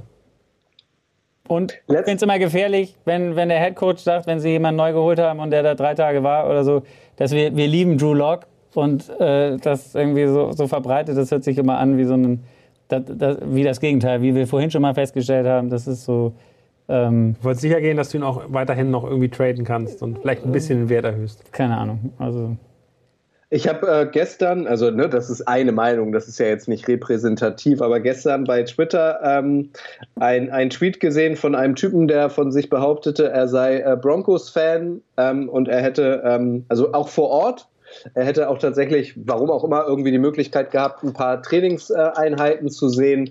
Und ähm, vor der Saison sei ja klar kom äh, kann ich kommuniziert. einmal kurz fragen, ich habe es eben gehört, hast du die Kronkorken in der Hand? Die du Ja. eben auf deinen Augen hattest, hä? Ja, okay, ich nehme sie weg. Ja, danke. Entschuldigung. Ja, okay. Ist ja sehr sensibel, dieses Gerät. Nee, es, es, ist, äh, es ist Ton. Ja, ihr müsst, ist, ihr müsst ähm, noch in ein bisschen um Rücksicht. Ton. Ich bin das, ich bin, äh, das ist mein erster Tag als Ja, Korrespondent. noch nicht solltest dir mal so einen Football mit nach Hause nehmen hier aus dem Studio, dann kannst du den Ja. in der Hand halten. Okay, Entschuldigung. Ich würde dir Ja, auf jeden Fall äh, sagte der, es äh, sei ja äh, vor der Saison ganz klar äh, kommuniziert worden, es gibt ein offenes äh, Rennen zwischen Bridgewater und Drew Luck. Äh, und äh, Drew Luck hätte tatsächlich besser ausgesehen, aber ähm, Wick Fangio hätte keinen Bock auf den gehabt. Und deswegen ist äh, Bridgewater dann Starter geworden. Also dass äh, Wick Fangio quasi es äh, verhindert hätte, dass er weiterhin Starter bei den Broncos bleibt. Ist jetzt nur irgendein Tweet äh, bei Twitter, keine Frage, ähm, aber würde zumindest passen, um allen Seahawks-Fans noch ein bisschen Hoffnung zu machen. Aber solche, also solche Berichte finde ich eben immer extrem fragwürdig, weil also das kann eben keiner nachweisen. Das ist so, das ist so völliges Spekulieren. Ähm, guckt man sich an, was Lock gespielt hat, dann war das in Denver einfach nicht doll. Und der kommt jetzt zu den Seahawks und keiner ist so richtig glücklich. Ähm, und äh, wenn dann verlieren die Seahawks gerne mit Drew Lock, um bessere Draft-Potenzial zu haben, oder sie holen sich dann eben noch einen Baker Mayfield, der äh, in irgendeiner Form sich da nochmal neu versuchen kann. Also ich glaube, ich glaube, dass Drew Lock die Wunschlösung äh, in, in, äh, in Seattle äh, ist. Das glaube ich können wir, können wir definitiv verneinen. Da bin ich eben dann auch bei, bei Detti, der ganz klar sagt, äh, äh, alles außer den Lock möchte ich irgendwie am Ende in diesem Trikot sehen. Und äh, das wird, äh, glaube ich, extrem schwierig von ihnen. Also von daher Daumen runter bei Drew Lock von mir aus. Der wird vielleicht eine Saison als Starter machen, aber dann auch nur, um Draftpotenzial zu erspielen. Flo? Auch Daumen runter. Von mir kriegt er einen Daumen hoch. Ich habe das Gefühl, alle kriegen von dir einen Daumen hoch, oder? Nee, das stimmt nicht. Carson Wentz hat von mir einen Daumen runter bekommen. Sam Darnold hat von mir einen Daumen runter bekommen. Ich bin eher Team Goff und Team Lock. Ich stehe auf die Quarterbacks mit nur vier Buchstaben im Namen. Könnt ihr euch merken. Okay, gehen, wir mal auf einen mit drei Buchstaben. Tour. Tour finde ich äh, den, wo ich am, die Diskussion am schwierigsten finde, weil der einfach echt gar kein schlechter Quarterback ist. Die Completion Rate sieht in Ordnung aus. Letzte Saison 16 Touchdowns, 10 Interceptions. Der sah eigentlich ganz gut aus, aber hat jetzt natürlich ein riesiges Upgrade äh, seiner Offensivwaffen bekommen. Also mit Tyreek Hill, mit Raheem Mostert, mit Chase Edmonds, dann hat er noch den Armstead als Protection bekommen. Ähm, das ist schon einfach eine ganz andere Offense nächstes Jahr. Und ich glaube, der wird ordentlich abliefern. Und gleichzeitig glaube ich, es wird seine letzte Saison äh, in den, bei Miami werden, weil dann eben Tom Brady ein Jahr später seine Rolle übernehmen wird. Aber der, für den werden die Miami Dolphins dann noch ordentlich was an Draft-Potenzial kriegen, wenn er denn spielen darf. Vor zwei Wochen, Daniel, war das, glaube ich, da saßen wir auch zusammen in der Sendung, da hast du gesagt, äh, dass der Starter der Dolphins Teddy Bridgewater sein wird. Jetzt sagst du, Tua wird ordentlich abliefern. Was ist denn in den vergangenen zwei Wochen passiert? Die, die Brady-Geschichte. Also ich habe mich, hab mich ganz viel eingelesen und ich fand es ganz merkwürdig, wie die Dolphins rumgeeiert haben. Und äh, ich fand insgesamt, dass die äh, ganz klar das Zeichen gegeben haben, sie haben sich für Sean Watson interessiert, dann irgendwie doch nicht. Sie haben den Tour ja schon, für mich hatten die Tour echt abge, abgesprochen. Also von dem, wie sich die Dolphins verhalten haben, äh, von den Trainern, wie sie über andere Quarterbacks gesprochen haben, wie sie Interesse hatten, war für mich ganz klar, die, die, die trauen Tour nicht mehr. Und jetzt kam diese Tom Brady-Geschichte raus und äh, diese Frage danach, dass sie eigentlich gerne Brady gehabt haben wollen. Und jetzt macht das alles Sinn. Also dem, dem Teddy Bridgewater ein, ein Jahr Vertrag zu geben, dann kann er ein bisschen, bisschen spielen äh, und, äh, und gut ist. Der Tour ähm, den lässt man irgendwie dann sozusagen jetzt nochmal spielen, aber ersetzt ihn dann hinterher, dann wird er Backup. Das hat bei mir so, also das hat bei mir Eindruck hinterlassen, dass die Story plötzlich Sinn macht. Jetzt macht es Sinn, dass, dass die Miami Dolphins Tour eigentlich schon aufgegeben haben. Jetzt macht es Sinn, dass, ähm, dass er eigentlich da nur noch auf Probe spielt und, und eigentlich ersetzt wird. Für mich hatte ich gedacht, sie hätten Teddy Bridgewater wirklich als Contender geholt. Jetzt bin ich der Meinung und äh, kann man auch gerne irren, aber danke, dass du äh, das, das so klar ansprichst, würde ich sagen, dass Tour äh, nochmal spielen darf. Und wenn man sich das anguckt, dann noch eine ordentliche Saison spielt, weil Miami eine der besten Offenses hat außerhalb des Quarterbacks. Der wird eine gute Saison spielen. Aber er wird nicht gut genug sein, als dass er nicht trotzdem von Tom Brady ersetzt wird. Also von mir bekommt Tour einen Daumen hoch. Auch ähm, weil er, ähm, wie du sagst, ähm, super Anspielstationen hat, unter anderem mit Tyreek Hill, äh, weil Tour weiterhin sehr konservativ spielen wird, äh, wenig äh, äh, oder darauf bedacht, dass er wenig Fehler macht, sichere Pässe und so weiter und Tyreek Hill unter anderem wird dann was draus machen. Ähm, ich glaube, der bleibt da noch eine Weile. Schon allein aus Marketingzwecken. Flo? Ich, ich habe dem gerade dein, dein, deine Argumentation irgendwie, ich bin irgendwo äh, ausgestiegen, ich weiß nicht warum. Bei mir oder bei Gott? Bei dir. Ähm, ich habe das nicht verstanden mit dem, mit dem Brady und dem äh, Bridgewater und, und nee, nee, nee. Also, aber es ist ja Fakt, dass sie ihm jetzt Bridgewater, also Bridgewater ist ja jetzt da. Ja. Bridgewater ist äh, Starting Quarterback gewesen in Denver ähm, davor, oder teilweise, sagen wir es mal so. Ja. Ähm, äh, bei den Panthers gewesen, auch, also jetzt zumindest kein klarer Backup. Es ist jemand, der auf jeden Fall spielen kann und, und auch schon als Starter gespielt hat. was bei Tour, natürlich ist da jetzt ein neuer Trainer, das ist alles neu bei den Dolphins. Das heißt, er, er hat auf jeden Fall eine neue Chance. Ähm, was man ja vorher bei Tour, äh, hat man sich ja schon oft gefragt, ist dieses Vertrauen in ihn überhaupt da? Also äh, wir erinnern uns alle an die Saison, wo, wo Ryan Fitzpatrick immer reinkam am Ende, wenn es eng wurde und der dann gespielt hat. Und dann durfte Tour wieder die nächsten zwei Viertel äh, ran. Ähm, ja, letztes Jahr hat er mehr oder weniger gespielt, meistens. Ähm, und jetzt holst du aber trotzdem Bridgewater als Backup sozusagen. Also für mich sind die beiden irgendwie, also zumindest in dem, was man bis jetzt gesehen hat, finde ich, auf einem würde ich sagen, die sind, die sind pari oder auf einem Level. Sehe seh, seh ich genauso. Aber der Punkt ist, dass davor ähm, sie eigentlich hatten die Dolphins ähm, von ihrer Kommunikation, von ihrem Interesse an Deshaun Watson, von ihrem Interesse, sobald irgendwie ein größerer Quarterback auf den Markt kam, war immer das Gefühl, okay, eigentlich wollen die nicht mehr mit Tour. Wenn sie Brady gehabt haben wollen und sagen, okay, die haben einmalige Chance, den Go zu kriegen, wir kriegen den auch als Minority Owner bei uns rein, ähm, dann, dann bin ich der, der Meinung, dann verstehe ich, wieso sie, dann hätten sie jeden Quarterback weggelassen. Jetzt sehe ich es auch so. Also ich glaube, die sind äh, technisch äh, vom Spielerischen auf einem Niveau. Ich glaube aber, dass Tour weiterhin Starter sein wird, weil er jetzt erstmal sozusagen für ein Jahr dann nochmal eher im Preis gesteigert werden kann. Mit Teddy Bridgewater kannst du kein Geld mehr verdienen. Mit, äh, mit Tour, wenn der eine gute Saison spielt, kann ich mir schon vorstellen, dass sie, dass sie den dann nochmal sozusagen ähm, in, in ihrem in seinem letzten, ähm, letzten Jahr seiner Free Agency, oder seines, seines ersten Vertrages als, äh, als Rookie, dass sie ihn dann nochmal gut verscherbeln können an ein anderes Team. Das heißt, die werden alles dafür tun, dass Tour eine gute Saison hat in, in, bei den Miami Dolphins und dass er dann zum Beispiel äh, in Richtung ähm, Atlanta Falcons, in Richtung äh, Pittsburgh Steelers und so weiter geht, weil er eben äh, noch Vertrag hat und weil sie ihm jetzt die maximalen Waffen äh, gegeben hat. Ich fand die Frage ganz spannend äh, von BK, Daniel, wie lange soll Brady in Miami noch spielen? Zwei bis drei Jahre, befürchte ich. Ja, wer hat ja neulich noch gesagt, er spielt bis 50. Gronk war es, glaube ich. Oder, ja. Äh, ähm, aber also das heißt, aber du gehst davon aus, wirklich, Brady macht jetzt noch das eine Jahr bei den Bucks und geht dann nochmal nach Miami. Ja. Und hat da den Übergang von seinem, seiner Job als Quarterback hin ins Front Office irgendwann, wo er dann, wo er dann eher äh, den Managing Part übernimmt. Egal. Ich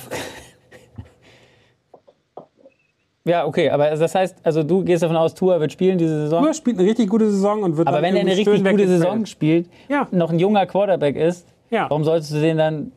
Wenn du richtig Draftkapital für den kriegst. Und dann holst du dir Brady. Und Brady holst du dir nach zwei Jahren dann irgendwie irgendeinen Rookie, ja. Ah, das steht aber schon auf arg wackeligen Füßen, Daniel, finde ich. So ähnlich wie deine Drew Lock-Geschichte, würde ich sagen. Ja, nur mit dem Unterschied, dass Drew Lock Mitte 20 und Tom Brady gefühlt Mitte 60 ist. Das hast du, das hast du aber vor fünf Jahren schon gesagt. Ja, ja gut. Wir werden sehen. Aber lass uns äh, Tour abschließen. Also ich habe es schon gesagt, von mir bekommt er einen Daumen nach oben. Wie ist es bei euch? Von mir auch. Ja, ja, auf jeden Fall.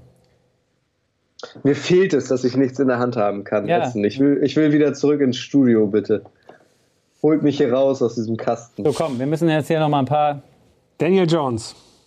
Ganz schnell. Gebt ihr Daniel Jones noch eine Chance? Letztes Jahr verletzt gewesen, nicht so richtig viel gespielt. Ähm, kann der, ich finde schön, Mace Window, äh, finde die Brady-Theorie Blödsinn. Das ist völlig in Ordnung, Mace Window. Es geht doch auch darum, ähm, dass, äh, dass wir ein bisschen Spaß haben und ein bisschen auch äh, überlegen, was alles sein könnte und spekulieren. Darum geht es doch. Ist völlig in Ordnung, dass du das Blödsinn findest. Genau, Daniel Jones. Ja, am Ende ist, jetzt, ist ja die Frage, die, die sich die Giants stellen müssen, ähm, weil sie müssen jetzt, glaube ich, bis Mai irgendwie seine Fifth-Year-Option ziehen oder nicht. Äh, würde bedeuten, wenn sie sie nicht ziehen, dass er nach dieser Saison Free Agent ist. Wenn er jetzt nochmal spielt und dann geil spielt, dann haben sie nichts mehr, also äh, womit sie ihn sicher hätten. Wenn sie jetzt die Fifth-Year-Option ziehen, dann haben sie ihn auf jeden Fall nochmal das Jahr danach äh, safe. Aber, aber Daniel Jones hat ein sensationelles Rookie-Jahr gespielt. Das muss man ganz genau, klar sagen. Nee, nee, 24, gesagt, ich sage ja nur die Situation, in der sich die hat, Giants hat befinden. 3000 Yards getroffen. Das war, das, du sagtest, geil, die Giants haben jemanden, der in Ordnung ist. Und seitdem spielt er so Mittelmaß, ist verletzt, stolpert, wenn er irgendwie ein bisschen läuft und so weiter und fühlt sich nicht mehr so richtig geil an. Wenn diese erste Saison nicht wäre, würden wir alle sagen, ganz klar Daniel Jones Abstellgleis wegschieben. Ähm, und jetzt haben wir aber eine Saison, die gut war und jetzt stehen sie in dieser Misere drin, dass sie sagen sollen, was machen wir denn sollen. Habt ihr das Gefühl, dass die Giants nächstes Jahr eine gute Saison spielen werden? Was sagt Nico denn dazu? Hast du den Nico, mal der gefragt? hat, der, der hat sich gerade schon gemeldet und mich beschwert, dass die Werbung immer so lang ist. Also Daniel Jones äh, bekommt von mir definitiv ähm, einen Daumen nach unten. Ähm, Marze Window schreibt, Daniel Jones bekommt noch eine Chance, Klammer auf dieses Jahr und da muss er liefern. Also das ist ja Grundvoraussetzung dieses äh, Titelthemas, das wir haben. Wir gehen davon aus, dass die Leute, die wir jetzt besprochen haben, in der kommenden NFL-Saison Starter sind und da geht es dann darum, ob sie es bleiben oder nicht, ob sie ihre letzte Chance nutzen oder nicht. Und ich äh, glaube, dass er sie nicht nutzt, weil die Giants, auch wenn sie einen neuen Headcoach haben mit Brian Dabble, äh, wieder irgendwie mehr für Slapstick sorgen werden als für große Erfolge. Auch das habe ich das letzte Mal, als ich in der Live-Sendung dabei war, gesagt, äh, weil sich halt an ihrem Receiving Core nichts geändert hat, der auf dem Papier total äh, stark aussieht mit Kenny Golladay und Sterling Shepard und wie sie alle heißen, die aber alle versagt haben und die sind alle jetzt auch in der kommenden Saison da. Da gibt's gar keinen frischen Wind, außer dass äh, Evan Engram gegangen ist und dafür Wandervogel Ricky Seals Jones da jetzt plötzlich auf Thailand spielen soll. Ich glaube, dass Brian Devil auch ähm, Daniel Jones nicht in den Griff bekommt. Äh, Mitch Trubisky, um den Namen einmal zu nennen, hatte offenbar zwei konkrete Angebote, einmal von den Steelers, einmal von den Giants. Also ähm, auch da sind sie schon dabei, irgendwie ähm, Daniel Jones ein bisschen mehr Druck zu machen. Ich finde ihn total cool, weil der ist sich für nichts zu schade. Äh, der geht immer irgendwie dahin, wo es weh tut, hat schon diverse Gehirnerschütterungen, Schulterprellungen und so weiter kassiert, weil er sein Team gern zum Erfolg tragen will. Ähm, aber er hat es einfach in dem System nicht drauf. Der wird nächstes Jahr irgendwo Backup sein. Ja, aber ich glaube, bei den Giants ist natürlich auch immer viel schiefgegangen. Also wenn du dir die Coaches anguckst, die er hatte, das hat immer nicht funktioniert. Ähm, jetzt, wie gesagt, weiß man, ist schon wieder alles neu. Ähm, bleibt abzuwarten. Also ich, ich glaube, dass er nochmal eine Chance kriegt, eine richtige dieses Jahr, auf jeden Fall.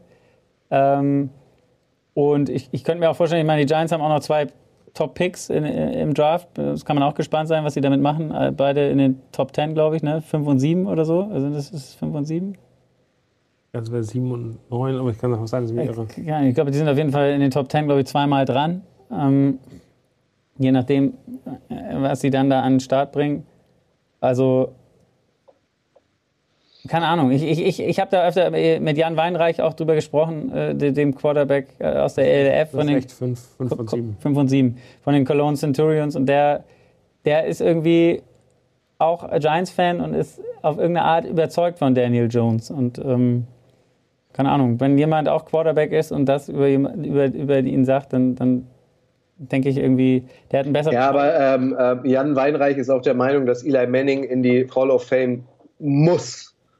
Ja, gut, also nur, um da, das so da ist er Giants-Fan. Da ist er ja einfach nur Genau, Giants-Fan. nur um das so ein bisschen einzuordnen. Ja, Aber vielleicht trefft ihr Jan Weinreich in der Live- Live-Drafterei das nächste Mal wieder und dann können wir nämlich auch schön über die Giants nochmal können wir sprechen. ihn dann festnageln da drauf? Was, Ja. was er von Daniel Jones hält? 25, habe ich das schon gesagt? Nee, ne? 25. einfach, dass das Team- Live-Drafterei. Ja. Die Giants in den letzten Jahren einfach auch nie ein Team waren, was stabil funktioniert hat. Äh, jetzt auch abgesehen von der Quarterback-Situation, dass es einfach auch eine beschissene Overall-Situation war. Saquon Barkley lange verletzt, nicht da, ähm, der auf jeden Fall wichtig ist für einen jungen Quarterback, auch, auch im, im Passspiel und als, als guter Running Back. Also ich, ich, ich freue mich darauf, Daniel Jones dieses Jahr nochmal zu sehen und ich glaube, da vielleicht mit, mit, mit dem neuen Coach und dem, dass es, dass es da noch was geht. Könnt ihr euch vorstellen, dass die Giants sich äh, Malik Willis kaufen, äh, mit ihrem, Kaufen? holen mit ihrem zweiten Pick? Also das wäre ja dann der Quarterback, der neben Kenny Pickett, der Mann mit den kleinen Händen, ähm, der äh, gewissermaßen ja gefühlt schon bei den äh, bei Matt Rule dann ist in, in, in Carolina, dass das jemand wäre für die Giants? Um ganz kurz nebenbei mal zu fragen. Ist irgendwie auch bitter, dass ein Quarterback Pickett heißt, oder? Ja, hab ich, haben wir schon, hatten wir schon mal thematisiert irgendwo, glaube ich. Hatten wir mal eine Sendung. Oder wir hatten das, ja. Genau. Okay, aber lass uns dann weitermachen. Daniel Jones ist bei euch ein Daumen runter, habe ich das richtig verstanden? Geht runter. Und bei dir? Für mich, für mich auch, also ich glaube am Ende, der wird die Giants nicht glücklich machen. Ähm, der wird auch mit dem neuen Coach äh, nicht, nicht glücklich, wenn der von den, von den Bills kommt. Äh, Mitch Trubisky wäre jemand gewesen, den er sozusagen gesehen hat ein Jahr lang. Ähm, und äh, von daher bin ich mir ziemlich sicher, dass, äh, dass Daniel Jones am Ende keinen Erfolg äh, haben wird. Äh, ich bin mir gespannt, ob sie jetzt schon reagieren. Ich glaube nicht, dass sie die Fifth-Year-Option äh, sich holen ähm, und dass er am Ende äh, als Free Agent nach 2022, 2023 dann ähm, die Giants verlassen wird. Okay. Darf ich einmal ähm, äh, noch über ah. Mitch Trubisky äh, sprechen und äh, Flo fragen? als Steelers-Fan. Also es gibt aktuell, der aktuelle NFL-Boulevard äh, behandelt monothematisch Mitch Trubisky, das Leben von Mitch Trubisky. Ähm, den habe ich mit Sebastian gemacht, äh, der ja auch Steelers-Fan ist. Und jetzt interessiert mich abschließend auch noch deine Meinung, Flo. Was löst das in dir aus, dass er jetzt ja höchstwahrscheinlich, dass er jetzt höchstwahrscheinlich äh, dein Starting Quarterback ist und was traust du ihm zu? Ich finde, mit Stubisky ist auch einfach schwer zu bewerten. Also es ist hoch gepickt worden, auch im Draft, Second Overall. Ähm, wird für immer den Makel mit sich haben, äh, dass ein Patrick Mahomes zum Beispiel nach ihm äh, gedraftet wurde und viel und Deshaun Watson, und Deshaun Watson äh, erfolgreicher sind. Ähm, man muss aber auch sagen, dass das, wie gesagt, ich bin ausgelacht worden, als ich versucht habe, Trubisky zu verteidigen. Letztes Mal, ich glaube, das war eine Sendung mit Marc und Stolle, oder ich weiß gar nicht mehr. Ähm, der in Chicago auf jeden Fall, obwohl er da auch in den Playoffs, die, die, mit der Mannschaft in die Playoffs gekommen ist, trotzdem einfach eine extrem schwierige Situation hatte. Äh, Matt Nagy hat noch diverse andere Quarterbacks aus, äh, ausprobiert in seiner Zeit. Mit keinem von denen hat es irgendwie funktioniert. Von, von, daher äh, hat sicherlich auch das System in Chicago eine Rolle gespielt für, für ihn. Äh, er ist da hingekommen, sollte eigentlich äh, hinter äh, Mike Glenn war es, glaube ich, äh, erstmal mal ein bisschen zugucken und der ist dann aber ähm, ja, relativ schnell äh, dieses Experiment gescheitert und er hat gespielt. Äh, was man McNaghy immer vorgeworfen hat, dass er, dass er nie das System angepasst hat an seinen Quarterback, was der braucht, ähm, sozusagen, sondern, sondern irgendwie auf seinem System bestanden hat und das einfach nicht zu Trubisky gepasst hat. Keine Ahnung, ob die Steelers jetzt äh, das hinkriegen, äh, das umzusetzen, was, was Trubisky braucht was ihm äh, immer vorgehalten wird, ist, dass er, dass er Defenses nicht lesen kann, dass er nicht, nicht weiß und nicht reagieren kann darauf, was er da sieht äh, auf dem NFL-Level. Ähm, ansonsten ist er aber jemand, der, der äh, gerade bei den mittleren Distanzen sehr gute äh, Pässe werfen kann, der, der ähm, auch mobil ist, gar nicht so unmobil ist, was man jetzt von ihm nicht unbedingt äh, als, als ersten Treat sozusagen kennt, aber der ist auf jeden Fall jemand, der auch mobil sein kann. Ähm, wie gesagt, ich, ich, ich, ich bin bei dem extrem gespannt, das zu sehen, dieses Experiment mit, mit den Steelers. Was, was können die Steelers offensiv, was kann die Steelers Offensive äh, mit Trubisky bringen? Ähm, und, und, und umgekehrt, was kann Mitch Trubisky leisten, ähm, um, um die Steelers Offense besser zu machen als, als mit, mit Big Ben? Äh, wenn, man, wenn man das dann auch sieht, wie, wie was Big Ben die, trotzdem in die Playoffs geführt hat, obwohl das eigentlich äh, ja, relativ, äh, wie sagt man, minimale, minimales Quarterback-Play noch war, ähm, glaube ich schon, dass ein Trubisky auf jeden Fall äh, daran anschließen kann und auch so eine Rolle spielt und auch besser sein kann als Big Ben, gerade dadurch, dass er mobiler ist und deswegen auch äh, mehr Optionen der, der Steelers Offense äh, äh, bietet. Von daher, ich, ich finde es, ich find ein, eine interessante äh, Situation, die ich gerne mir angucke im nächsten Jahr. Und ähm, ich, ich, ich lasse mich gerne überzeugen, ähm, dass, er, dass er eine Lösung sein kann, auch für, für ein, mehr als ein Jahr. So. Also, äh, wie du sagst, also die, ne, die Giants haben überlegt, ihm ein Angebot gemacht. Das heißt, er war bei den Bills ein Jahr, hat vielleicht ähm, da auch was mitbekommen. Die haben gesehen, dass er nicht so scheiße ist. Natürlich, sich gegen Josh Allen durchzusetzen, ist wahrscheinlich utopisch. Aber ähm, er hat ihn vielleicht äh, in, in Brian Daboll gesehen im, im, Training und gesagt, okay, ich könnte ihn zu den, mir bei den Giants auch vorstellen, ihn da mitzunehmen.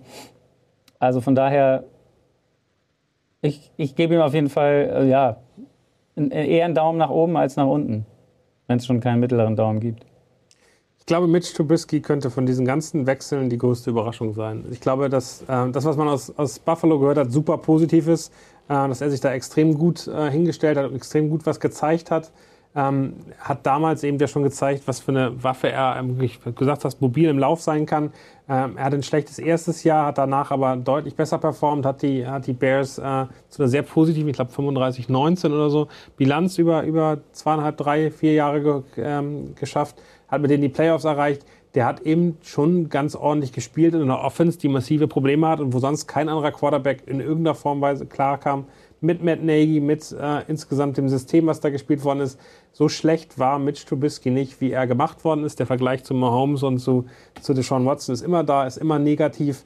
Ähm, und ich glaube, dass die Waffen bei den Steelers besser sind, auch wenn Juju jetzt gewechselt ist, besser sind, als man erwartet hat. Mit Pat äh, ähm, Fryermuth einen sicheren Tight End, der den Ball fangen kann, hat die Claypools und so weiter, die, die ordentlich äh, Wide Receiver sein können. Also ich glaube, dass Mitch Trubisky uns sehr positiv überraschen kann und äh, ich bin sehr gespannt, was der, was der in Pittsburgh macht. Also Daumen hoch von mir. Von mir bekommt er auch einen Daumen hoch. Ich glaube auch, dass er positiv überrascht. Außerdem kommt er mit Baby Power nach Pittsburgh. da schläft man immer so viel, ne? Er ist beflügelt. Sehr schön. Wollen wir, wollen wir noch einen letzten Quarterback machen? Wollen noch wir, einen? Gibt's noch einen? Wollen wir noch über Jimmy G reden? Ich habe es ja eben schon angedeutet. Also ich meine, ähm, das wird ihm jetzt auch nicht irgendwie äh, besonders Flügel verleihen, dass er jetzt auch schon seit gefühlt, keine Ahnung, wie lang? Zwei Jahre auch irgendwie Trade-Kandidat ist und äh, dass er überall lesen muss, er kann es nicht und eigentlich hätten sie lieber Olle Rogers, eigentlich hätten sie lieber den. Ähm, ich, ich finde, ähm, Jimmy Garoppolo müsste man ein bisschen ähm, separat zu den anderen Vögeln, die wir jetzt besprochen haben, wie Sam Darnold, Carson Wentz, äh, Mitch Trubisky und so bezeichnen, ähm, weil der durchaus nochmal in einer anderen Mannschaft ein Starter sein kann. Wenn der jetzt irgendwo hingetradet wird, wird er da höchstwahrscheinlich der Starter sein. Ähm, aber von dem, wenn, da müsste man die Frage, finde ich, anders stellen, äh, wird Jimmy Garoppolo eine Riesensaison spielen, da würde ich jetzt den Daumen runter halten. Und ihr? Ich finde, man muss sich mal angucken, was der für Statistiken gespielt hat, die, also die mich immer wieder sozusagen auch positiv überraschen.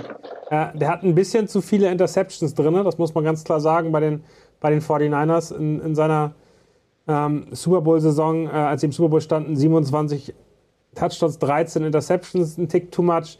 Äh, auch im letzten Jahr 20 Touchdowns, äh, 12 Interceptions. Also äh, der hat immer ein bisschen zu viele Fehler drin, macht ein bisschen zu viele Fehler dafür, dass er nur ein äh, dieser typische äh, Game Commander sein soll, der dann irgendwie das Spiel sicher nach Hause bringt. Ähm, dafür, dafür ist er eben teilweise dann zu unsicher und macht zu viele Fehler. Aber ansonsten, der produziert Yards, der schafft es, eine gute Completion zu haben mit einfachen Pässen. Ähm, bei langen Dingern hat er eben unfassbar oft überworfen und, und nicht hundertprozentig getroffen. Von daher ist ein bisschen die Frage, was willst du von ihm? Und wenn du ein gutes Team hast, was, wo er dazukommt, dann kann er extrem erfolgreich sein. Wenn er einfach nur äh, wieder in so ein, in so ein, in so ein ich muss was aufbauen, geworfen wird, wenn der zu den Steelers geht, da werden die Steelers nicht glücklich mit. Da glaube ich, kann man sich sicher sein. Wenn der zu den Lions geht, wird er genau die gleichen Probleme haben wie, wie ein Goff. Also es ist am Ende, glaube ich, wirklich ein Spieler, der, der begrenzte Fähigkeiten hat, die aber im richtigen System richtig gut abliefern kann. Und äh, von daher wird er sein Team finden. Es ist keiner, für den die, die, die Teams all in gehen. Der wird nach dem Draft irgendwo in einem lockeren äh, Deal für einen Draft-Pick, zwei Draft-Picks, nächstes Jahr ab Runde drei irgendwo hingehen. Und dann ist es okay. Oder bleibt. Der bleibt nicht. Wenn die 49ers keinen haben? Wenn sie immer noch nicht überzeugt sind. Du kannst, das ist das gleiche wie bei den Patriots, du kannst einen Trey Lance nicht weiterhin den etwa gleich guten Jimmy Garoppolo da hinsetzen. Trey Lance muss sich entwickeln und äh, der braucht auch den, den, den Locker-Room äh, Appeal und die, die, die Fähigkeit, dass da nicht noch anderer rumläuft. Das ist genau die gleiche Situation mit den Patriots und, und, und Cam Newton. Am Ende äh, kannst du den nicht im Lockerroom halten, wenn du langfristig ähm, jemand anders aufbauen möchtest. Nee, nee, aber halt die Frage, was jetzt in der nächsten Saison passiert. Also das können wir ja dann besprechen. Ja? Okay. dann Feierabend. Würde ich sagen, oder? Also Locker Room war doch ein gutes Stichwort nochmal, Daniel, oder? Genau, am Donnerstag, und ich will gar nicht so viel Werbung mehr machen, am Donnerstag gibt es natürlich wieder eine Locker Room-Sendung zusammen mit den Frauen von Women Coverage. Reden wir ähm, über die USFL, wir reden insgesamt über die Vorkommnisse der letzten äh, zwei Wochen. Bunte Sendung, nicht nur Football, sondern auch ein bisschen Themen wie Musik und Film und allem drumherum. Äh, schaltet gerne ein, wir freuen uns über euch. Und jetzt würde ich sagen, euch einen schönen Abend und danke euch beiden, dass ihr dabei wart. Kutsche hoffentlich bald wieder vollständig in der Sendung. Da würden wir uns sehr drüber freuen. Und ähm, dann wünsche ich euch beiden, schlaft gut. Jetzt Sehr schön. Schlaf gut. Ja, vielleicht darf ich ja irgendwann aus der Quarantäne auch mal wieder raus. Das wäre ganz schön. Das klingt gut. Bis dann. Danke, Tschüss. dass ihr dabei wart. Ciao. Bleibt ihr gesund. Ciao. Tschüss. Und jetzt gehen wir rüber zu Chris Norman. Das war's für heute. Bis zum nächsten Mal in der Fußballerei.